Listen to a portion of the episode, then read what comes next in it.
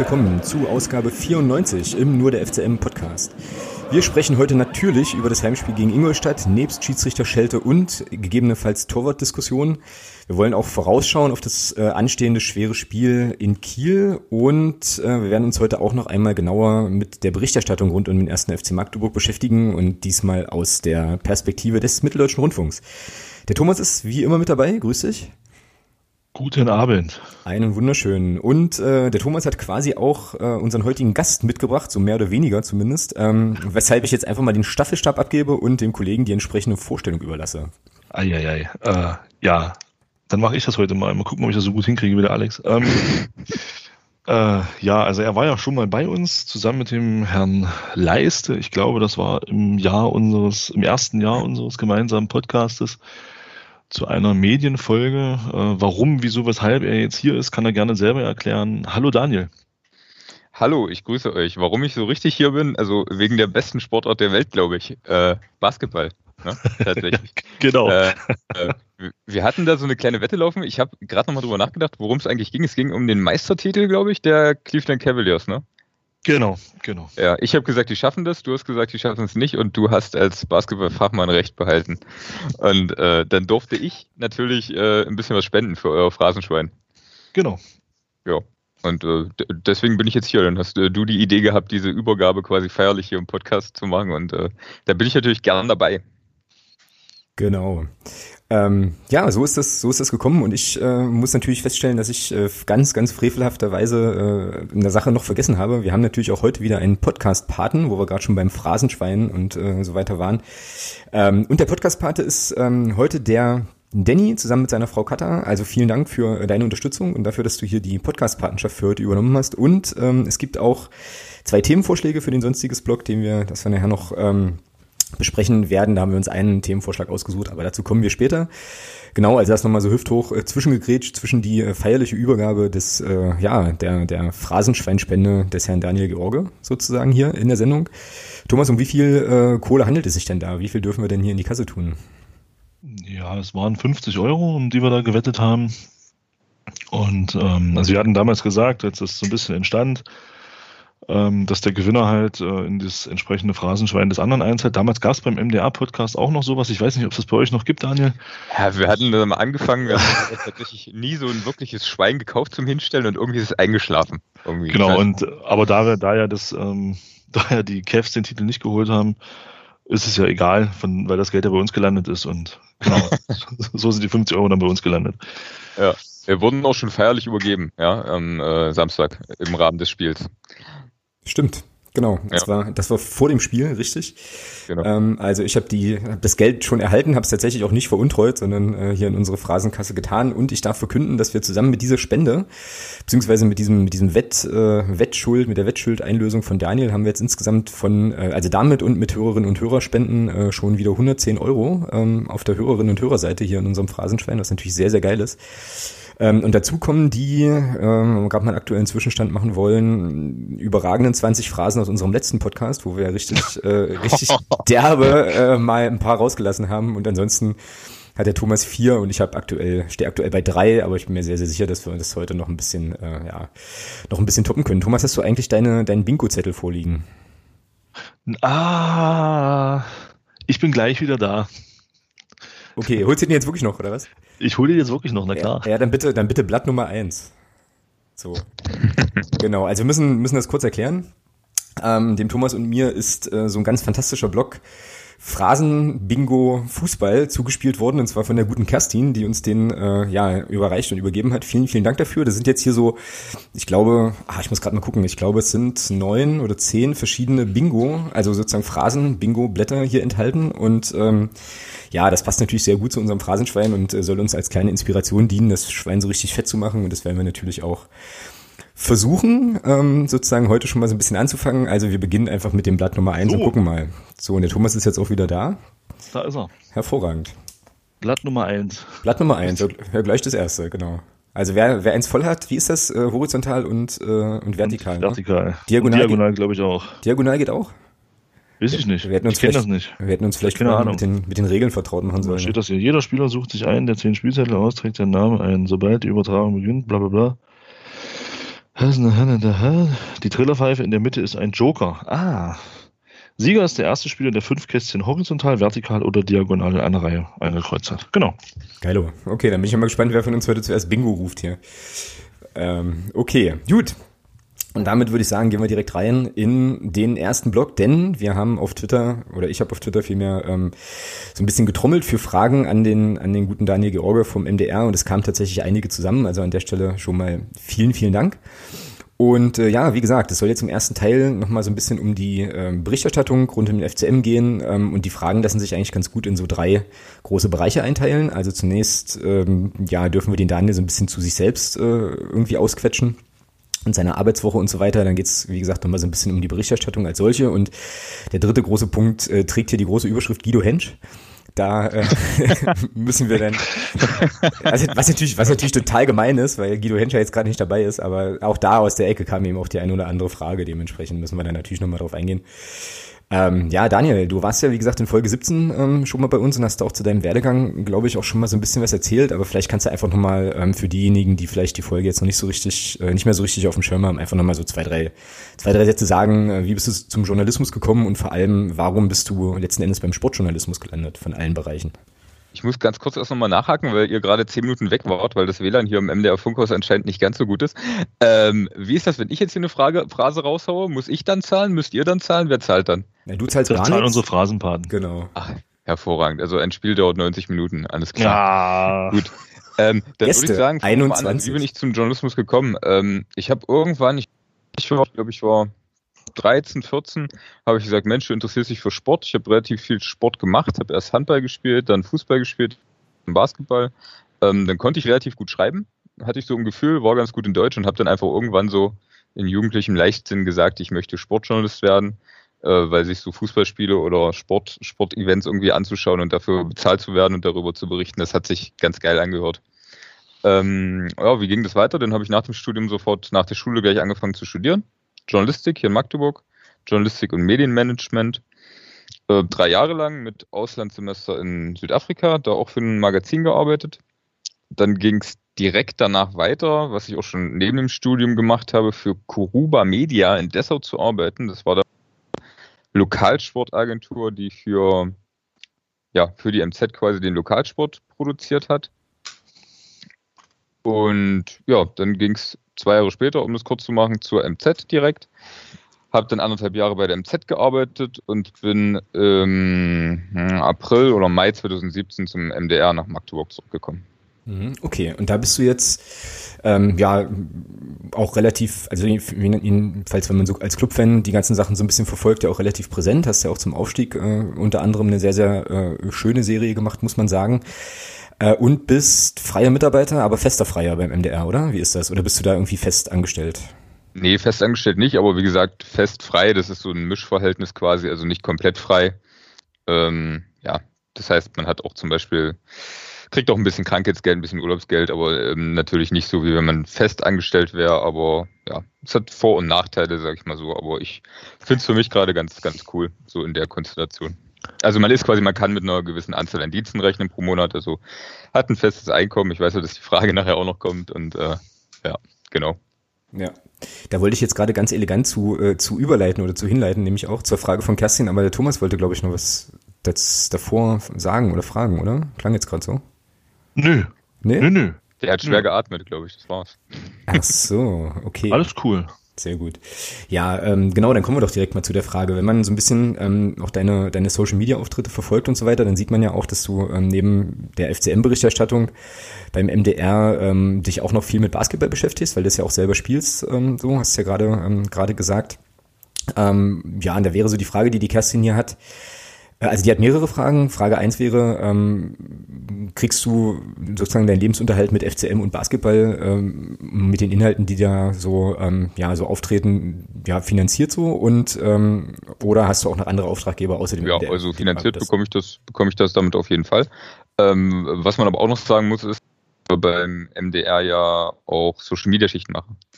Das heißt quasi, dass ich äh, ja, Facebook bewache, mir Inhalte für Facebook, Twitter, Instagram ausdenke und das quasi die Hälfte meiner Schichten ist und die andere Hälfte nur Sportschichten. Das heißt, ich mache nicht nur Sportschichten. Ich meine, das sieht man natürlich dann so auf Twitter und so nur und die FCM-Sachen und so.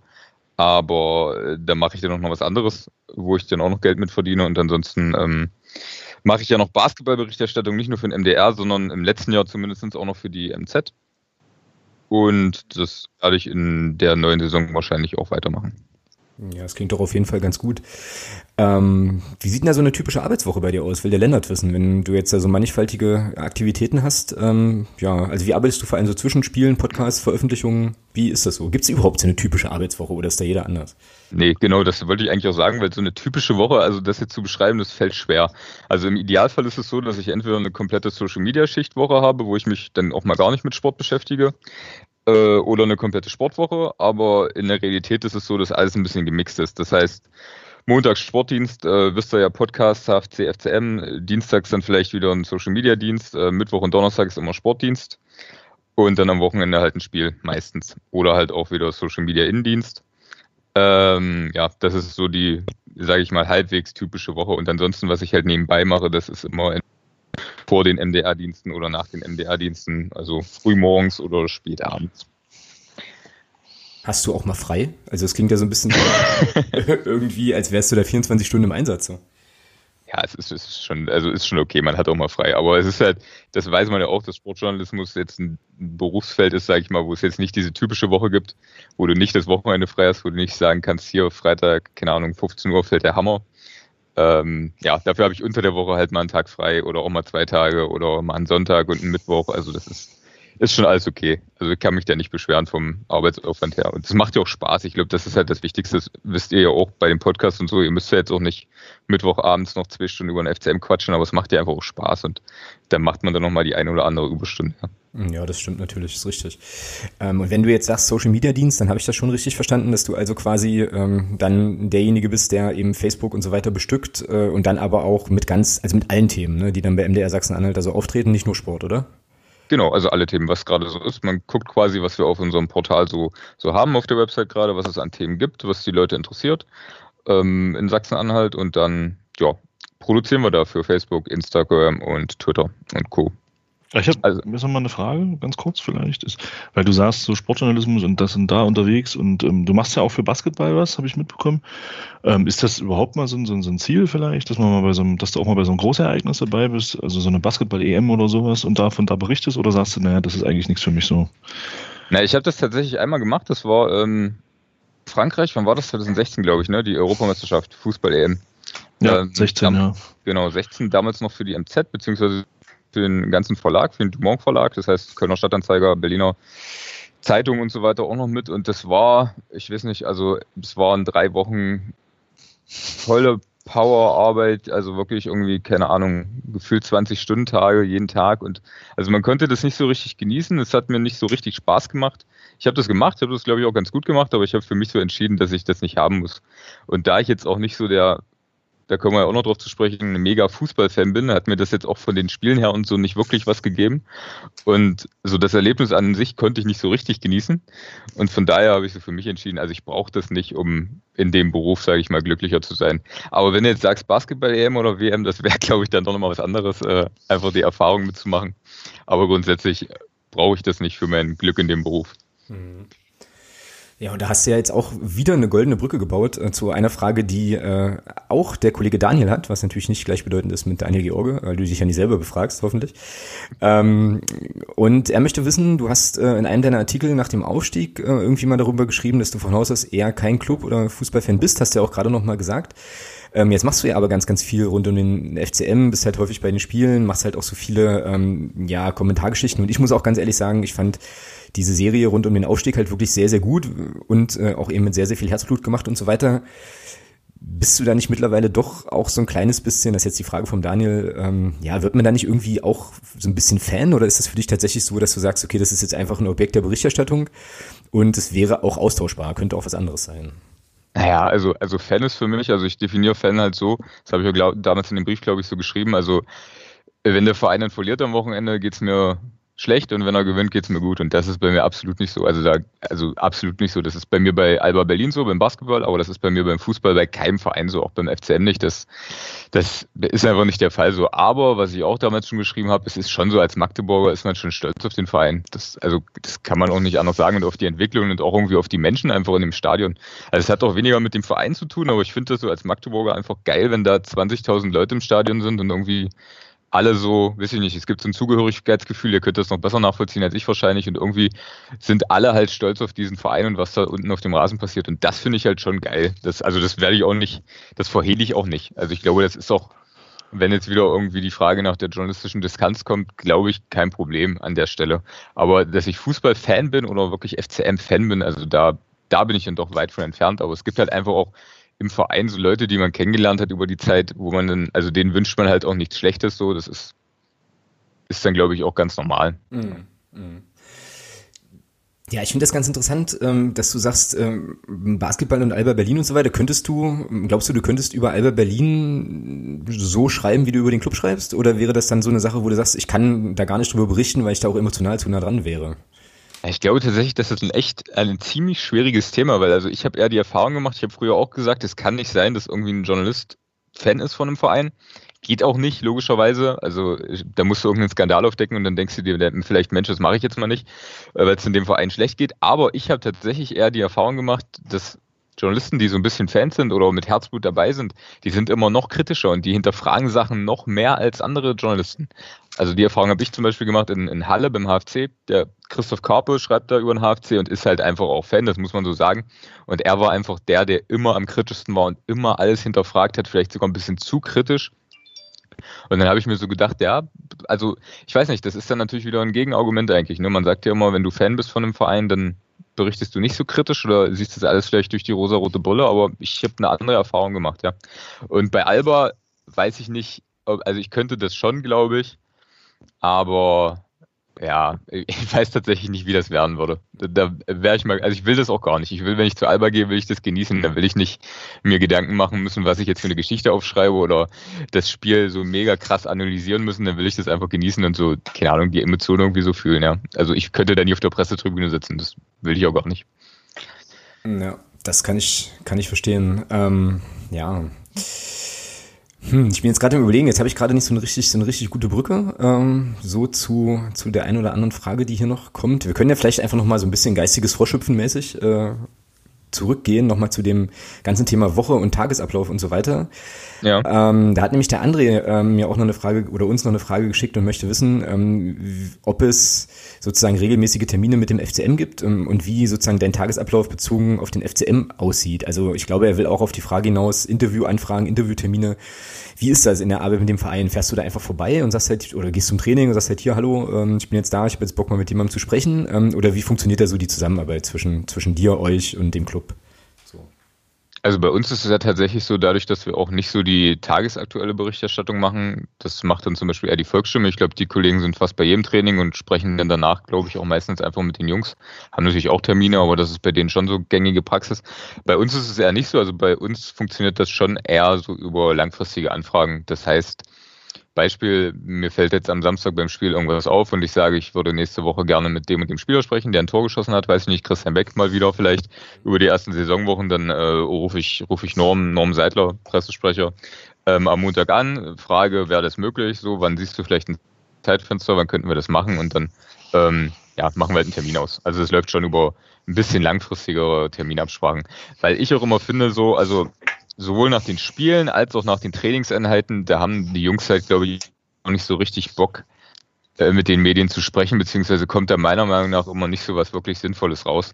Äh, weil, also wenn man sich mal in die Lage versetzt, keine Ahnung, Jens Hattel quält die da anderthalb Stunden lang und dann äh, kommt da nachher danach so ein Typ an und will äh, stellt irgendwelche kritischen Fragen oder was weiß ich, möchte irgendwie ausführlich mit dir über irgendwas sprechen und du willst einfach nur unter die Dusche, dann habe ich das äh, die Erfahrung gemacht, dass das einfach dann nicht so sinnvoll ist.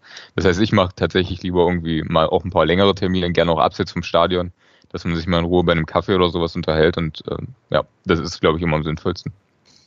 Vielleicht ähm, ist es an der Stelle auch nochmal ganz sinnvoll, nochmal irgendwie kurz zu erklären, wie das eigentlich mit der Berichterstattung funktioniert unter diesem großen Schirm MDR, weil im Prinzip ist es ja so, es gibt halt MDR Sachsen-Anhalt, das ist ja quasi, ähm, glaube ich, der Bereich, in dem du irgendwie unterwegs bist. Dann gibt's ja noch Sport im Osten, was ja auch irgendwie zum MDR äh, gehört ähm, und so. Und das, was ihr jetzt macht oder das, was du jetzt machst, äh, auch der Oliver Leiste, das sind ja auch eher so, so nehme ich das jedenfalls wahr, äh, eher so auch Kommentare oder auch mal Hintergrundgeschichten und so weiter. Und es ist ja jetzt eher seltener mal so ein konkreter, ganz konkreter Spielbericht oder so. Ne? Ähm, wie ist denn da eigentlich so die Aufteilung? Genau, also das ist auch so, wie du schon gesagt hast, genau die Aufteilung, dass wir halt quasi Hintergründe machen, mal längere Interviews, Kommentare, Meinungsstücke und dass Sport im Osten im Grunde die äh, Spielberichterstattung übernimmt und Vorschau und äh, die Nachrichten halt auch einfach, wenn irgendwas passiert, Neuzugänge, Abgänge, solche Sachen. Das ist so die grobe Aufteilung, wobei natürlich auch die Kollegen von Sport im Osten da auch mal Hintergründe machen und Analysen. Wir machen auch mal eine Nachricht, weiß ich nicht, wenn zum Beispiel gerade was mit dem Stadion entschieden wird oder sowas, dann machen wir das auch mal. Also da gibt's dann schon mal Überschneidungen, aber im Grunde ist das so die grobe Aufteilung. Wir die Hintergründe und Analysen und sie die äh, Spielberichterstattung ja, wobei sie natürlich auch noch viel mehr abdecken als wir, ne? Also wirklich komplett Mitteldeutschland und wir ja wirklich tatsächlich nur Sachsen-Anhalt. Gibt es da irgendwie, äh, ja, also Absprachen? Habt ihr mit den Kollegen zu tun oder ist das intern so klar geregelt, dass es irgendwie, ähm, ja, dass irgendwie klar ist, wer wann, wer wann wie was macht? Weil wenn du jetzt gerade sagst, auch den Sport im Osten macht mal einen Hintergrund, dann äh, müsst ja, ihr euch ja abstimmen, oder? Ja, ne, also es ist dann schon so, dass wir uns absprechen. Also es gibt diese grundsätzliche Vereinbarung, dass äh, sie halt die Nachrichten machen hauptsächlich und wir Hintergründe, Analysen und so weiter. Und bei speziellen Themen, zum Beispiel, das hast du schon angesprochen, das, das FCM-Projekt jetzt zum Saisonende, da ist es dann auch so, dass wir uns natürlich absprechen. Weil sie haben da so einen, so einen Pageflow auch gemacht. Ich weiß nicht, ob ihr den gesehen habt bei Sport im Osten über die FCM-Saison also mit verschiedenen mhm. Sachen, Videoelemente, Audioelemente. Das mhm. war ziemlich cool. Und da habe ich mich dann schon mit den Kollegen irgendwie abgestimmt, dass wir uns nicht einfach doppeln. Ja. Also das war auch, glaube ich, ein ganz gutes Beispiel, wie man so aneinander vorbeigehen kann, beziehungsweise sich noch ergänzen kann. Also ihrs war noch wesentlich multimedialer als mein, mhm. meine Serie, aber meins war dann mehr so größere Porträts und so weiter, doch ein paar mehr Hintergründe. Also das ist, glaube ich, ein ganz gutes Beispiel, wenn man irgendwie verdeutlichen will, wie wir uns da ergänzen. Mhm. Aber ähm, ich nehme das jetzt schon so ein bisschen so wahr, dass ähm, ihr da schon auch ja gute Gestaltungsfreiheit und auch Handlungsfreiheit habt, ne, was so das Setzen von Themen ähm, angeht und so weiter. Also es ist jetzt irgendwie nicht so, dass ihr da jedes Mal in Leipzig oder wo auch immer die Kollegen dann sitzen, dann irgendwie erst äh, fragen müsst, ob ihr dies und jenes machen könnt, sondern ihr macht dann halt einfach, ne, was in eurem Ressort liegt, oder? Ja, also im Grunde schon, genau. Aber wir müssen uns natürlich absprechen. Zum einen mit dem äh, mit unserem Online-CVD hier, also Chef vom Dienst, wer auch immer das ist. Meistens oder oft ist das der Franco Gullis, unser Online-Chef. Ähm, und natürlich auch mit der Sportredaktion hier im Haus äh, gibt es dann Absprachen, dass man sich da einfach nicht doppelt oder dass man sich dann noch ergänzen kann. Und ähm, ja, aber im Grunde haben wir dabei eine äh, ziemliche Handlungsfreiheit. Ja, was man ja dann auch an den, äh, also wie ich immer finde, an den Sachen merkt, die ihr auch macht. Also ähm, da kommt ja dann schon ja doch eine, eine individuelle Note bei den Texten schon durchaus auch mal mit rein. Und ähm, ich glaube auch bei dieser Serie zum Aufstieg, ähm, diese Idee, die du da hattest, äh, konntest du ja dann auch irgendwie relativ frei entwickeln ne? und über einen längeren Zeitraum dran arbeiten. So, also nehme ich es halt wahr und das ist ja dann eigentlich auch eine, eine ganz komfortable Situation irgendwie, ne? wenn man da so ein bisschen Absolut. Zugriff Absolut. hat. Was ich halt mega geil finde, also ähm, ich fand zum Beispiel diese Zeichnung von den Spielern oder von äh, mhm. Kalnick und so weiter, hatte mega geil. Also war halt mal was anderes einfach und hat sich dadurch abgehoben. Und das hat halt hier ein Kollege vom Online-Team gemacht, der kann halt gut zeichnen, hat das visualisiert oder die Zitattafeln, die wir auf Social Media gemacht haben, das hätte ich alleine so nie hinbekommen. Also das ist alles immer Teamarbeit und du hast halt hier dann auch Spezialisten, sage ich mal, die sich damit auskennen. Und ähm, dann wird's halt so ein wie ich finde, geiles Produkt am Ende und dann macht es halt auch Spaß. So. Ja, definitiv. Ja. Ähm, so, jetzt ist der FCM dankenswerterweise, wissen wir ja alle, in die zweite Liga aufgestiegen und man hat immer mal so ein bisschen gehört, dass ähm, sich dadurch natürlich auch die lokale Berichterstattung so ein bisschen ändert, weil dann jetzt plötzlich so ganz andere ja, Institutionen, Instanzen da so ein bisschen den, den Daumen drauf haben, also Stichwort Sky und so. Da will der Christian, äh, ja, die Christian wissen, wie sich denn dein, ja, dein Arbeitsalltag, deine Art und Weise zu arbeiten durch den Aufstieg verändert hat und wie sehr der FCM dem MDR fehlt? So war die Frage. Naja, also ähm, mein, also meine Art und Weise zu arbeiten hat sich im Grunde tatsächlich gar nicht verändert, muss ich sagen. Also, weil für uns, für Online hat sich nichts geändert, für das, was wir machen. Wie gesagt, diese längerfristigen Termine, Hintergrundgeschichten, längere Interviews, das bleibt gleich. Also außer, dass die Themen noch spannender werden, dass man zum Beispiel auch mal Gäste, finde ich, irgendwie in den Podcast einladen kann, wie neulich Dirk Schuster beim FCM-Podcast, also von den Gegnern, weil es einfach spannend ist und vielleicht auch ein bisschen spannender als in der dritten Liga. Ähm, fürs Fernsehen hat sich natürlich einiges verändert, aber da also bin ich jetzt tatsächlich auch der falsche Ansprechpartner, aber äh, wisst ihr ja alle, dass es da um die Rechte geht einfach. dass der MDR nicht mehr so viel zeigen muss, dass das auch mega kompliziert ist, äh, zeigen darf. Ähm, ja, ansonsten hat sich für mich nicht so wirklich viel verändert, muss ich tatsächlich sagen. Und äh, auch dieses, also fast schon diese Mehr finde ich tatsächlich, dass Sky da großen, großen Einfluss nimmt. Das ist eigentlich auch nicht wirklich so, weil, wenn wir ehrlich sind, was macht Sky denn in seinem Programm? Also für die steht der Werbung. FC, ja, genau. Also wirklich, also für, also jetzt, jetzt kein Sky-Bashing, da, das ist, kommt, glaube ich, auch nicht so gut an, also zumindest von mir nicht. Aber ähm, es ist auf jeden Fall so, dass der FCM für die an 36. Stelle steht, glaube ich, von der Wertigkeit her aktuell. Ist ja auch ganz normal als Aufsteiger, ne? Und ich glaube, die waren für so Geschichten abseits des Spielgeschehens, glaube ich, bislang zwei, drei, vier Mal da, ne? Also das merkt man, glaube ich, nicht so gar nicht, außer dass man die Bilder halt so als MDR nicht mehr zeigen darf. Aber für uns in der Online-Redaktion hat sich da nichts verändert, ja. Mhm. Ja, also was, was wir natürlich merken, so ist, wenn du da jetzt nochmal irgendwie so, so Szenen vom Spiel angucken willst, aber das ist jetzt halt eben alles TV oder eben auch Video, ne, online, mhm. dann wird das, ist das halt schwieriger, ne? Da brauchst du halt irgendwie ja. dein The Zone-Konto, wo du dann deine äh, extrem kurze zwei Minuten Zusammenfassung mal hast. Ich glaube Sportschau, ich habe vorhin nochmal versucht zu gucken, ähm, irgendwie eine Zusammenfassung vom Ingolstadt-Spiel zu sehen. Hab jetzt nichts gefunden, habe aber auch nicht so intensiv gesucht. Thomas, weißt du, wie das jetzt äh, aktuell gerade ist mit, äh, mit irgendwie Clips bei der Sportschau? Also, so? diese, also die Samstagsspiele werden tatsächlich samstags auch in der Sportschau gezeigt. Also die, die wählen, wählen sich ja dann da zwei, drei Drittligaspiele aus um, ab 18 Uhr. Und dann machen sie Zweitliga-Berichterstattung von den Samstagsspielen, die stattfanden. Also sowohl das 13 Uhr Spiel als auch die 15 also die danach noch kommen. Okay, also diese drei Spiele, die da am Samstag kommen, genau. Ja, dann habe ich wahrscheinlich einfach nicht, einfach nicht geguckt, aber das. Das Sportschau dann auch gezeigt vor, den, vor der Bundesliga-Berichterstattung. Ja, ja. Ja, was du halt in der letzten Saison in der dritten Liga noch hattest, war halt häufig ähm, dann irgendwie ein Text, äh, ich glaube auch bei Sport im Osten oder beim MDR, wo dann halt das Video schon eingebettet war mit noch mal ein paar Spielszenen. Das fällt jetzt ja irgendwie auch flach so. Ähm, jedenfalls. Genau, da, da habe ich auch gerade dann gedacht, habt ihr euch das immer angeguckt? Also das war bei mir die Frage, das können wir ja wirklich nicht so gut messen. Guckt man sich das dann an oder? Jo, also ich schon. Also ich auch, definitiv.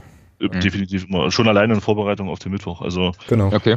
Äh, teilweise dann auch nochmal ganze Spiele, wenn, wenn ihr halt übertragen habt, ähm, sind sie ja dann auch nochmal drin. Also ich habe ja. mir teilweise auch nochmal hin und wieder ein ganzes Spiel angeguckt dann. Ja, ja. Okay, na klar, das, das fällt natürlich weg. Das ist natürlich jetzt echt doof, ne? Hm. Tja, aber ähm, da muss man sich dann noch so ein bisschen mehr auf sein, auf sein Augenmaß im Stadion verlassen. Das ist ja auch eigentlich ganz spannend. Ich, glaub, ich glaube, man könnte irgendwie auch, wenn man Sky hat, sich da irgendwie auch nochmal Highlights anschauen, aber da bin ich, habe ich keine Ahnung, weil äh, über Sky Go, was ich da nutze, äh, funktioniert das nicht so gut und naja. Aber wir sind ja sowieso äh, eigentlich immer im Stadion, von daher müssen wir, sind wir da jetzt auch nicht so wahnsinnig drauf angewiesen im Moment tatsächlich. Aber wenn ihr jetzt wieder, wenn ihr jetzt wieder eine gute Überleitung haben wollen würdest, würde ich jetzt sagen, Guido hat am Wochenende auf Sky geguckt. hm. Thomas, wollen wir das, wollen wir das Guido-Segment jetzt hier schon, schon einbetten, um dann halt sozusagen mit, mit, mit anderen Sachen nochmal, noch mal mit anderen Sachen in, äh, weiterzumachen, genau. Ich, ich, ich, wollte nur diese Überleitung, die könnte ich mir nicht entgehen lassen, sorry. Ja, na gut, aber wenn du uns die jetzt schon so baust, dann können wir das ja nochmal äh, noch mal machen. Und zwar ähm, haben wir dann schon natürlich auch auf Twitter so ein paar Leute mitbekommen, dass wir äh, heute miteinander sprechen und auch in der Unterstützer, äh, Unterstützerinnengruppe gab es dann nochmal so Fragen. Ähm, ja, dann machen wir das jetzt einfach. Also ich stelle die Frage jetzt genau so, wie sie mir auch gestellt worden ist, äh, von Christian und vom Hoffi. Was hat Guido Hensch geraucht, dass er die Leistung des Schiris gegen Ingolstadt so rosa-rot redet? So. Ich, ich, ich, hoffe und bin mir ziemlich sicher, dass er nichts geraucht hat. Äh, ich weiß nicht, ich, also ich habe ja auch im Podcast gesagt, dass ich anderer Meinung war. Natürlich wäre das jetzt am besten, wenn wir hier Guido hätten und der erklären könnte, warum er das so gesehen hat, aber er hat halt die Szenen tatsächlich 50-50 gesehen. Ich habe sie auch anders gesehen und ich glaube fast alle anderen auch. Ich war auch relativ geschockt, dass er es so gesehen hat am Montag, aber das ist. Irgendwie hat man das gemerkt. Ja, ich wusste auch nicht, was ich sagen sollte, habe ich dann auch gesagt, aber wenn er das so sieht, dann ist das seine subjektive Meinung und dann, also kann ich da jetzt auch nichts gegen sagen, ja. Aber objektiv betrachtet waren es halt schon ein, zwei Fehlentscheidungen. Ja, ein, zwei, die auch kaum ins Gewicht fielen sozusagen, halt, die jetzt auch dem Spiel jetzt keine entscheidende Wendung gaben oder ähnliches, ne? Also, genau. Ja, nee, aber da würde ich tatsächlich, vielleicht möchte Guido ja auch mal zu euch in den Podcast kommen, da würde ich, würde ich das einfach mal weiterleiten. Also ich weiß nicht, warum er das so gesehen hat, vielleicht war er einfach auch frustriert, dass er nicht ins Stadion sein durfte und äh, hier Innendienst schieben musste. Vielleicht hat das noch ein bisschen zu seiner Laune beigetragen, ich weiß es nicht. Ja. Ja, aber äh, vermutlich hast du recht, dann müssen wir vermutlich den Guido Hensch direkt mal befragen ähm, und sollten uns das dann vielleicht doch mal auf den Zettel nehmen, Thomas, dass wir das mal machen. Nicht? Mhm. Mhm. Na doch, können wir schon mal machen. Ja. Warum auch nicht? naja. na klar. Genau. Ähm, gut, kommen wir vielleicht dann, äh, dann nachher nochmal kurz drauf, aber es hatte sich natürlich jetzt gerade angeboten. Wir waren davor ja aber irgendwie nochmal so ein bisschen so bei der Frage, welche Themen ihr eigentlich so bearbeitet und wer eigentlich überhaupt was macht. Und da habe ich jetzt nochmal ähm, eine Frage hier vom Lennart äh, bekommen der äh, wissen will, und das finde ich eine ganz spannende Frage auch, wie schwierig es eigentlich ist, im täglichen Arbeiten und in Konkurrenz zur Volksstimme, zur Mitteldeutschen Zeitung, Sky hatten wir jetzt gerade schon, sozusagen thematische Akzente zu setzen. Also die eine Sache ist ja quasi hausintern, ne, sozusagen seine mhm. Themen zu setzen. Die andere Sache ist eben mit den Medien, die vor Ort sind, Bild von mir aus auch, äh, irgendwie zusammenzuarbeiten. Also wie funktioniert da denn die, äh, die Abstimmung so überhaupt? Also man liest es natürlich alles, was die anderen machen. Ähm, ich muss aber tatsächlich sagen, dass es nicht so schwer ist. Also es soll nicht arrogant klingen, aber wir machen halt einfach was anderes, äh, wie es die anderen machen, finde ich zumindest. Ich weiß nicht, wie die äußerliche Wahrnehmung ist, aber wie gesagt, wenn wir das mal durchgehen, Sky, die machen quasi nichts über ein FCM oder ganz, ganz wenig. Ähm, die MZ hat keinen FCM-Reporter mehr, das heißt, das sind hauptsächlich DPA-Texte, die noch ein bisschen verfeinert werden oder so mit, mit Stimmen von den Sky-Übertragungen und das war's. Also das ist auch jetzt nichts, wo ich sage, das ist schwer, sich davon abzuheben. Die Volksstimme macht, finde ich, einen guten Job mittlerweile. Das hat sich echt auch krass gebessert in den letzten Jahren. Der Manu Holscher macht da, macht da einen super Job, aber die machen tatsächlich ja auch mehr so aktuelle Sachen, aktuelle Geschichten und wirklich mehr so klassische Sportberichterstattung. Äh, auch mal größere Interviews oder sowas, aber schon mehr diese Oldschool Sportberichterstattung noch so ein bisschen. Und dann hast du noch die Bild, die natürlich sowieso, ja, knallen muss, sage ich einfach mal, und das irgendwie ein bisschen anders macht. Das heißt, allein von unserem Ansatz her, mit Hintergründen, Interviews, Analysen, unterscheiden wir uns da schon, finde ich. Also aus meiner Innensicht, ich weiß nicht, wie ihr das wahrnehmt. Ja, Thomas, wie ist das? Ja, wie teile ich so. Ja, teile ich. Mhm. Ja, ich, sehe ich ähnlich. Ja, ja das ist, ist ja schon auch so. Ne? Also Volksstimme ist ja irgendwie, die müssen ja auch jeden Tag irgendwie was, was gedruckt kriegen und so weiter. Ich glaube, das ist dann auch nochmal eine ganz andere Form von, äh, ja, vielleicht von Druck, da irgendwie auch jeden Tag was abliefern zu müssen. Absolut. So, so ähm, und ja, wenn man so ein bisschen drüber nachdenkt, ja, dann merkt man das schon. Ich fand eine Zeit lang, aber da haben wir schon wieder den nächsten potenziellen Gast, den wir mal einladen müssen, den Manuel Holscher. Ähm, eine, Zeit, eine, eine Zeit lang fand ich das mal, dass die Volksstimme auch versucht hat, ähm, so ähnliche Formate zu finden, wie ihr das beim MDR auch gemacht habt, also so mit Videogeschichten. Du hast ja auch irgendwie im Trainingslager dann auch noch so Sachen gemacht mit, ähm, mit Facebook Live und so Geschichten. Das hat ja dann die Volksstimme auch eine Zeit lang mal probiert, ähm, so und ja, aber ansonsten stimmt das schon, ne, dass ihr da eigentlich ganz andere, ja, ganz andere Formate mehr oder weniger, mehr oder weniger bedient und euch deswegen da wahrscheinlich auch nicht in die Quere kommt. Ne? Es sei denn, es gibt eine große Diskussion nee. über Exklusivinterviews, dann schon. die, die müssen wir an der Stelle jetzt vielleicht nicht nochmal aufmachen. Die ist beendet, die mache ich nicht nochmal auf. Die, ich habe gelernt. Ähm, ja, aber die Volksstimme macht auch viele exklusive Sachen und das ist auch gut so, ja. Ähm, nee, die machen natürlich auch so Videos und so. Das ist, äh, habt ihr das Handshake-Video eigentlich gesehen, was wir dem Kollegen Holtschutz zur Hochzeit geschenkt haben? Ich habe kurz reingeklickt tatsächlich, ja. Ah, legendär. Wenn man so einen Signature-Move hat, dann ist das schon, ist das schon ganz cool. genau. äh, nee, aber er ist natürlich, was man sagen muss, auch da, also echt größten Respekt, er ist natürlich auch Alleinkämpfer, ja. Also und ich weiß, wie das ist, wenn du dich jeden Tag irgendwie mit einem Verein beschäftigst und jeden Tag eine neue Idee haben musst und jeden Tag so eine Zeitungsseite füllen musst, das ist eine ganz andere Geschichte als das, was wir hier machen, die die im Grunde in Ruhe wirklich recherchieren können und wirklich Zeit haben für Themen. Und wenn wir einen Text heute nicht machen, dann machen wir ihn halt morgen, wenn er noch mal, wenn uns noch eine Stimme fehlt oder sowas. Also das ist ein ganz anderes Arbeiten. Aber so, wenn wir darüber sprechen, wie man Themen findet, dann ist das echt, also da kommt einfach viel aus uns selber. Also da muss man dann, weiß ich nicht, da diskutiere ich dann mit Olli, was könnte man machen, was ist uns aufgefallen, was wird vielleicht auch gerade so ein bisschen diskutiert unter den Fans, was, was ist spannend, was hat man da gehört, was hat man hier gehört und dann muss man halt irgendwie eine coole Idee haben, weil ich finde tatsächlich, dass den Unterschied machen auch so ein bisschen die Formate. Also die müssen halt irgendwie ein bisschen cool sein, ein bisschen was anderes, nicht, nicht dieser 0815-Kram, wir machen jetzt einfach mal ein Interview, sondern ich finde, man muss sich halt immer so eine Formatidee ausdenken, die es im besten Fall noch nicht gibt oder die halt ein bisschen, bisschen spannend ist einfach. Mhm. Ja, und dann äh, scheint es ja so zu sein, zumindest ist das der Eindruck, dass er dann eben auch äh, die Möglichkeit bekommt zu probieren ne? und irgendwie ähm, ja einfach mal Sachen zu testen und schauen, wie die ankommen. So. Auf jeden Fall. Das ist halt auch echt das, das Coole hier, dass man da die Zeit für hat zum einen und dann auch irgendwie das Vertrauen der, der Chefs, sage ich mal, dass man einfach machen kann. Aber die sehen natürlich auch, wenn es funktioniert, wenn, wenn die Qualität stimmt, wenn dann auch das Interesse der Fans da ist, wenn man dann sieht an den, an den Klickzahlen oder was auch immer, das spiegelt ja dann auch irgendwie das Interesse wieder. Das ist für uns jetzt nicht ganz so wichtig, aber zeigt ja schon, was die Leute interessiert und was sie beschäftigt. Und wenn man dann sieht, dass das, dass das alles läuft, dann wächst ja natürlich auch so Vertrauen und dann fällt es doch, fällt's doch irgendwie leichter für neue Projekte irgendwie, ich sag mal, intern Werbung zu machen und äh, das dann umzusetzen. Mhm, genau. Und was ihr halt auch macht, ähm, also diejenigen, die bei Twitter aktiv sind, werden es wissen, ihr ähm, seid ja auch sehr engagiert, sowohl mit euren, ich sage jetzt mal in Anführungsstrichen privaten Accounts, als eben auch ähm, über die Texte, die ihr macht, in der Diskussion mit, äh, mit Leserinnen und Lesern. Ne? Also das ist ja schon eine Sache, die, ja, weiß ich nicht, die ich jetzt zum Beispiel bei der Volksstimme nicht so wahrnehme, kann mich aber auch täuschen, vielleicht bin ich da auch in der falschen Blase. Aber ähm, sozusagen diese Interaktion mit, äh, mit den Leuten, die auf MDR Sachsen-Anhalt da gucken und lesen, die ist ja schon, schon sehr deutlich. Und da kann ich eine Frage vom Ralle einfließen lassen, der äh, zunächst mal sagt, dass er es prinzipiell ganz gut findet, dass ihr da immer ansprechbar seid, auf Twitter vor allem. Aber er möchte auch wissen, wie nervig und anstrengend es äh, mitunter auch für dich ist, auch unsachliche Kritik dann eben zu haben und mit der umgehen zu müssen. Also wie nimmst du das wahr? Und äh, zweiter Teil der Frage, kommt auch ausreichend Lob, um das zu kompensieren, was da zum Teil vielleicht auch ein bisschen unsachlich dann ähm, ja, auf euch geworfen wird? So.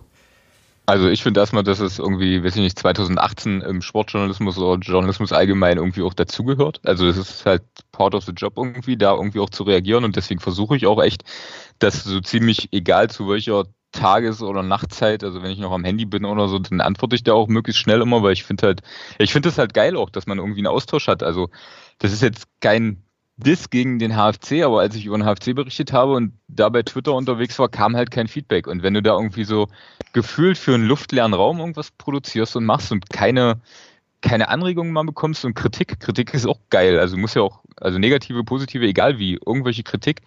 Also ich finde das gut, wenn du halt irgendwie merkst, dass es die Leute interessiert. Deswegen bin ich da auch echt engagiert und versuche immer fast allen zu antworten und bin auch echt selten genervt von irgendwie, von mal nicht ganz so sachlicher Kritik, aber manchmal kommt es natürlich vor, dass man sich denkt, boah, jetzt muss das sein oder äh, das trägt ja jetzt absolut nicht zur Diskussion bei.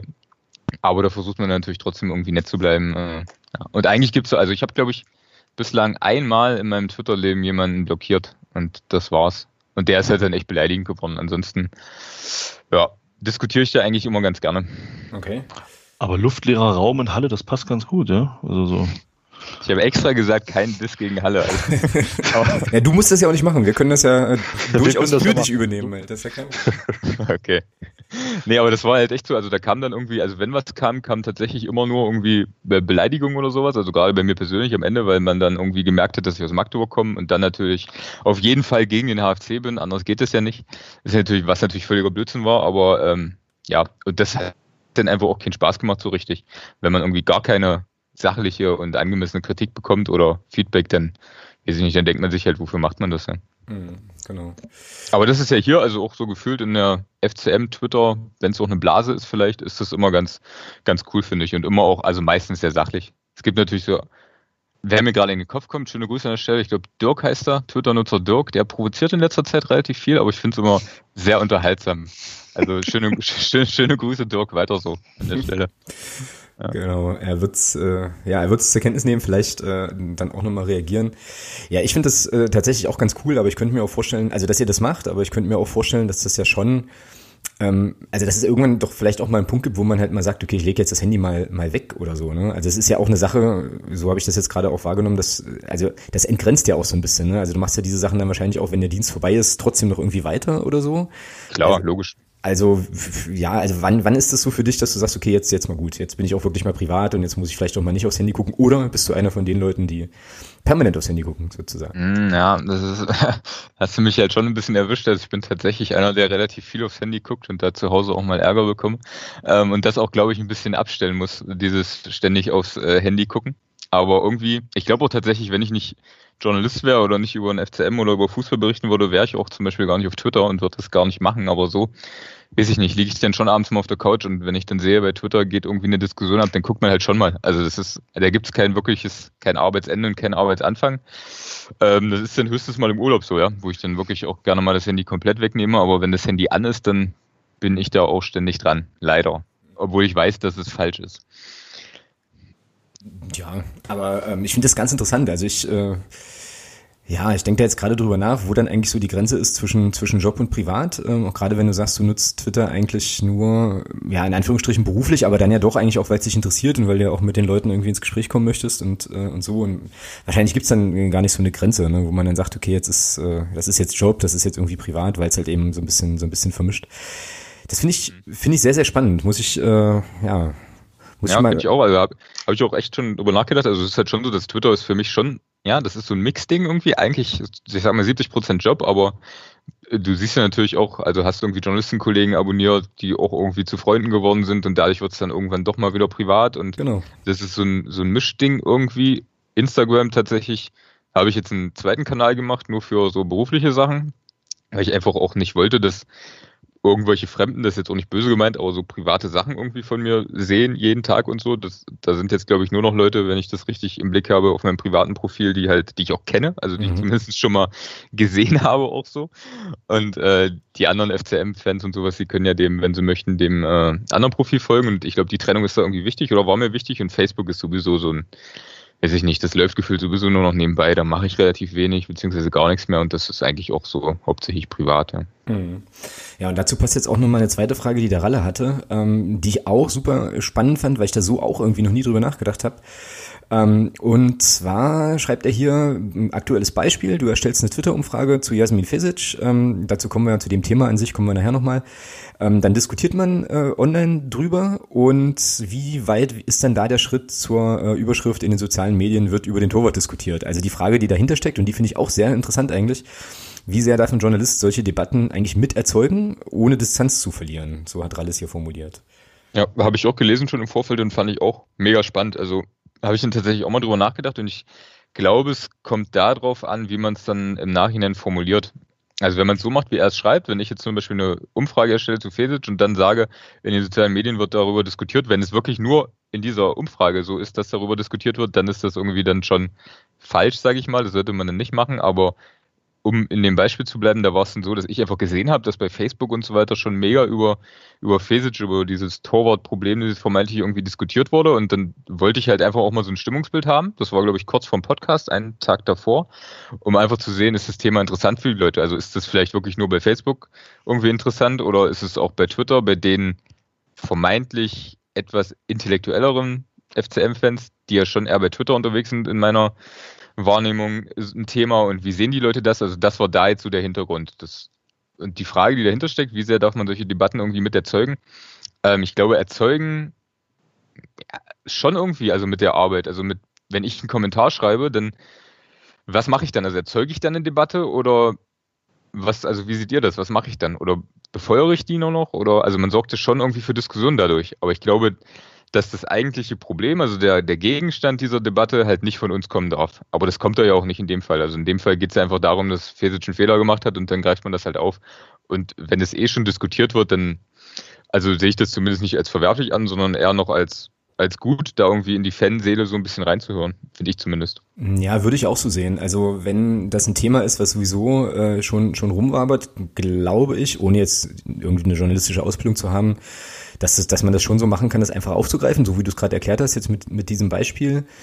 Ähm, ich finde es problematischer und jetzt bin ich gerade am überlegen, ob ich irgendwelche journalistischen Accounts kenne, die das machen, die sozusagen aus dem Nichts irgendwie ein Thema, also jetzt mal von, von der Bild und so weiter abgesehen, denen ich das zutrauen würde, aber dafür lese ich die nicht, die sozusagen aus dem Blauen heraus mehr oder weniger ein Thema vom, also ja, eine Debatte vom Zaun brechen im Prinzip und die dann für ihre eigene Arbeit dann noch mitverarbeiten. Das fände ich, glaube ich, problematisch. Thomas, wie siehst du denn das? Ja, Im Prinzip im Großen und Ganzen sehe ich es schon so, sehe ich es schon so, wie Daniel gerade gesagt hat. Also, also ich persönlich ähm, muss auch sagen, ich, ich sehe da auch nicht den, den, ich weiß nicht, ob das, ob du das mit deinem, mit deinem Account auf Twitter, ob du das äh, dienstlich twitterst oder, oder, oder nicht dienstlich.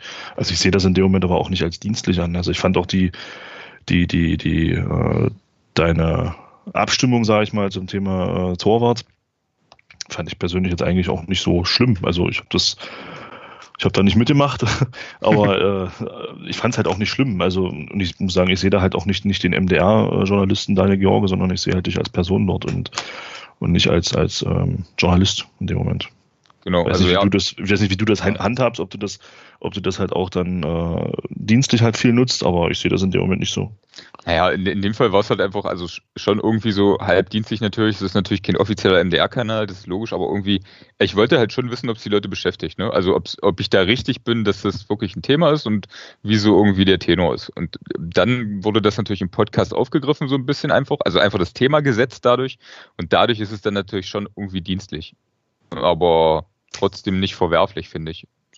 Ja, es, ist, es bleibt ja immer noch sozusagen am Ende stehen, wie du es halt wirklich verwendest. Ne? Und wenn du jetzt genau. irgendwie, wenn du jetzt irgendwie aufschreibst, okay, nach äh, einer repräsentativen Studie äh, George 2018 ähm, hat jetzt ergeben, dass der Torwart gewechselt werden muss, ist das ja eine ganz andere Hausnummer, als wenn du jetzt halt das genauso sagst, wie du es gerade gesagt hast, und dann halt im Podcast auch irgendwie sagst, hier, ich habe jetzt bei Twitter mich mal ein bisschen versucht, ähm, ja, versucht so reinzuhören, das und das ist da so Sache. Äh, wie siehst du das, Guido? Es wäre ja jetzt der Podcast-Bezug.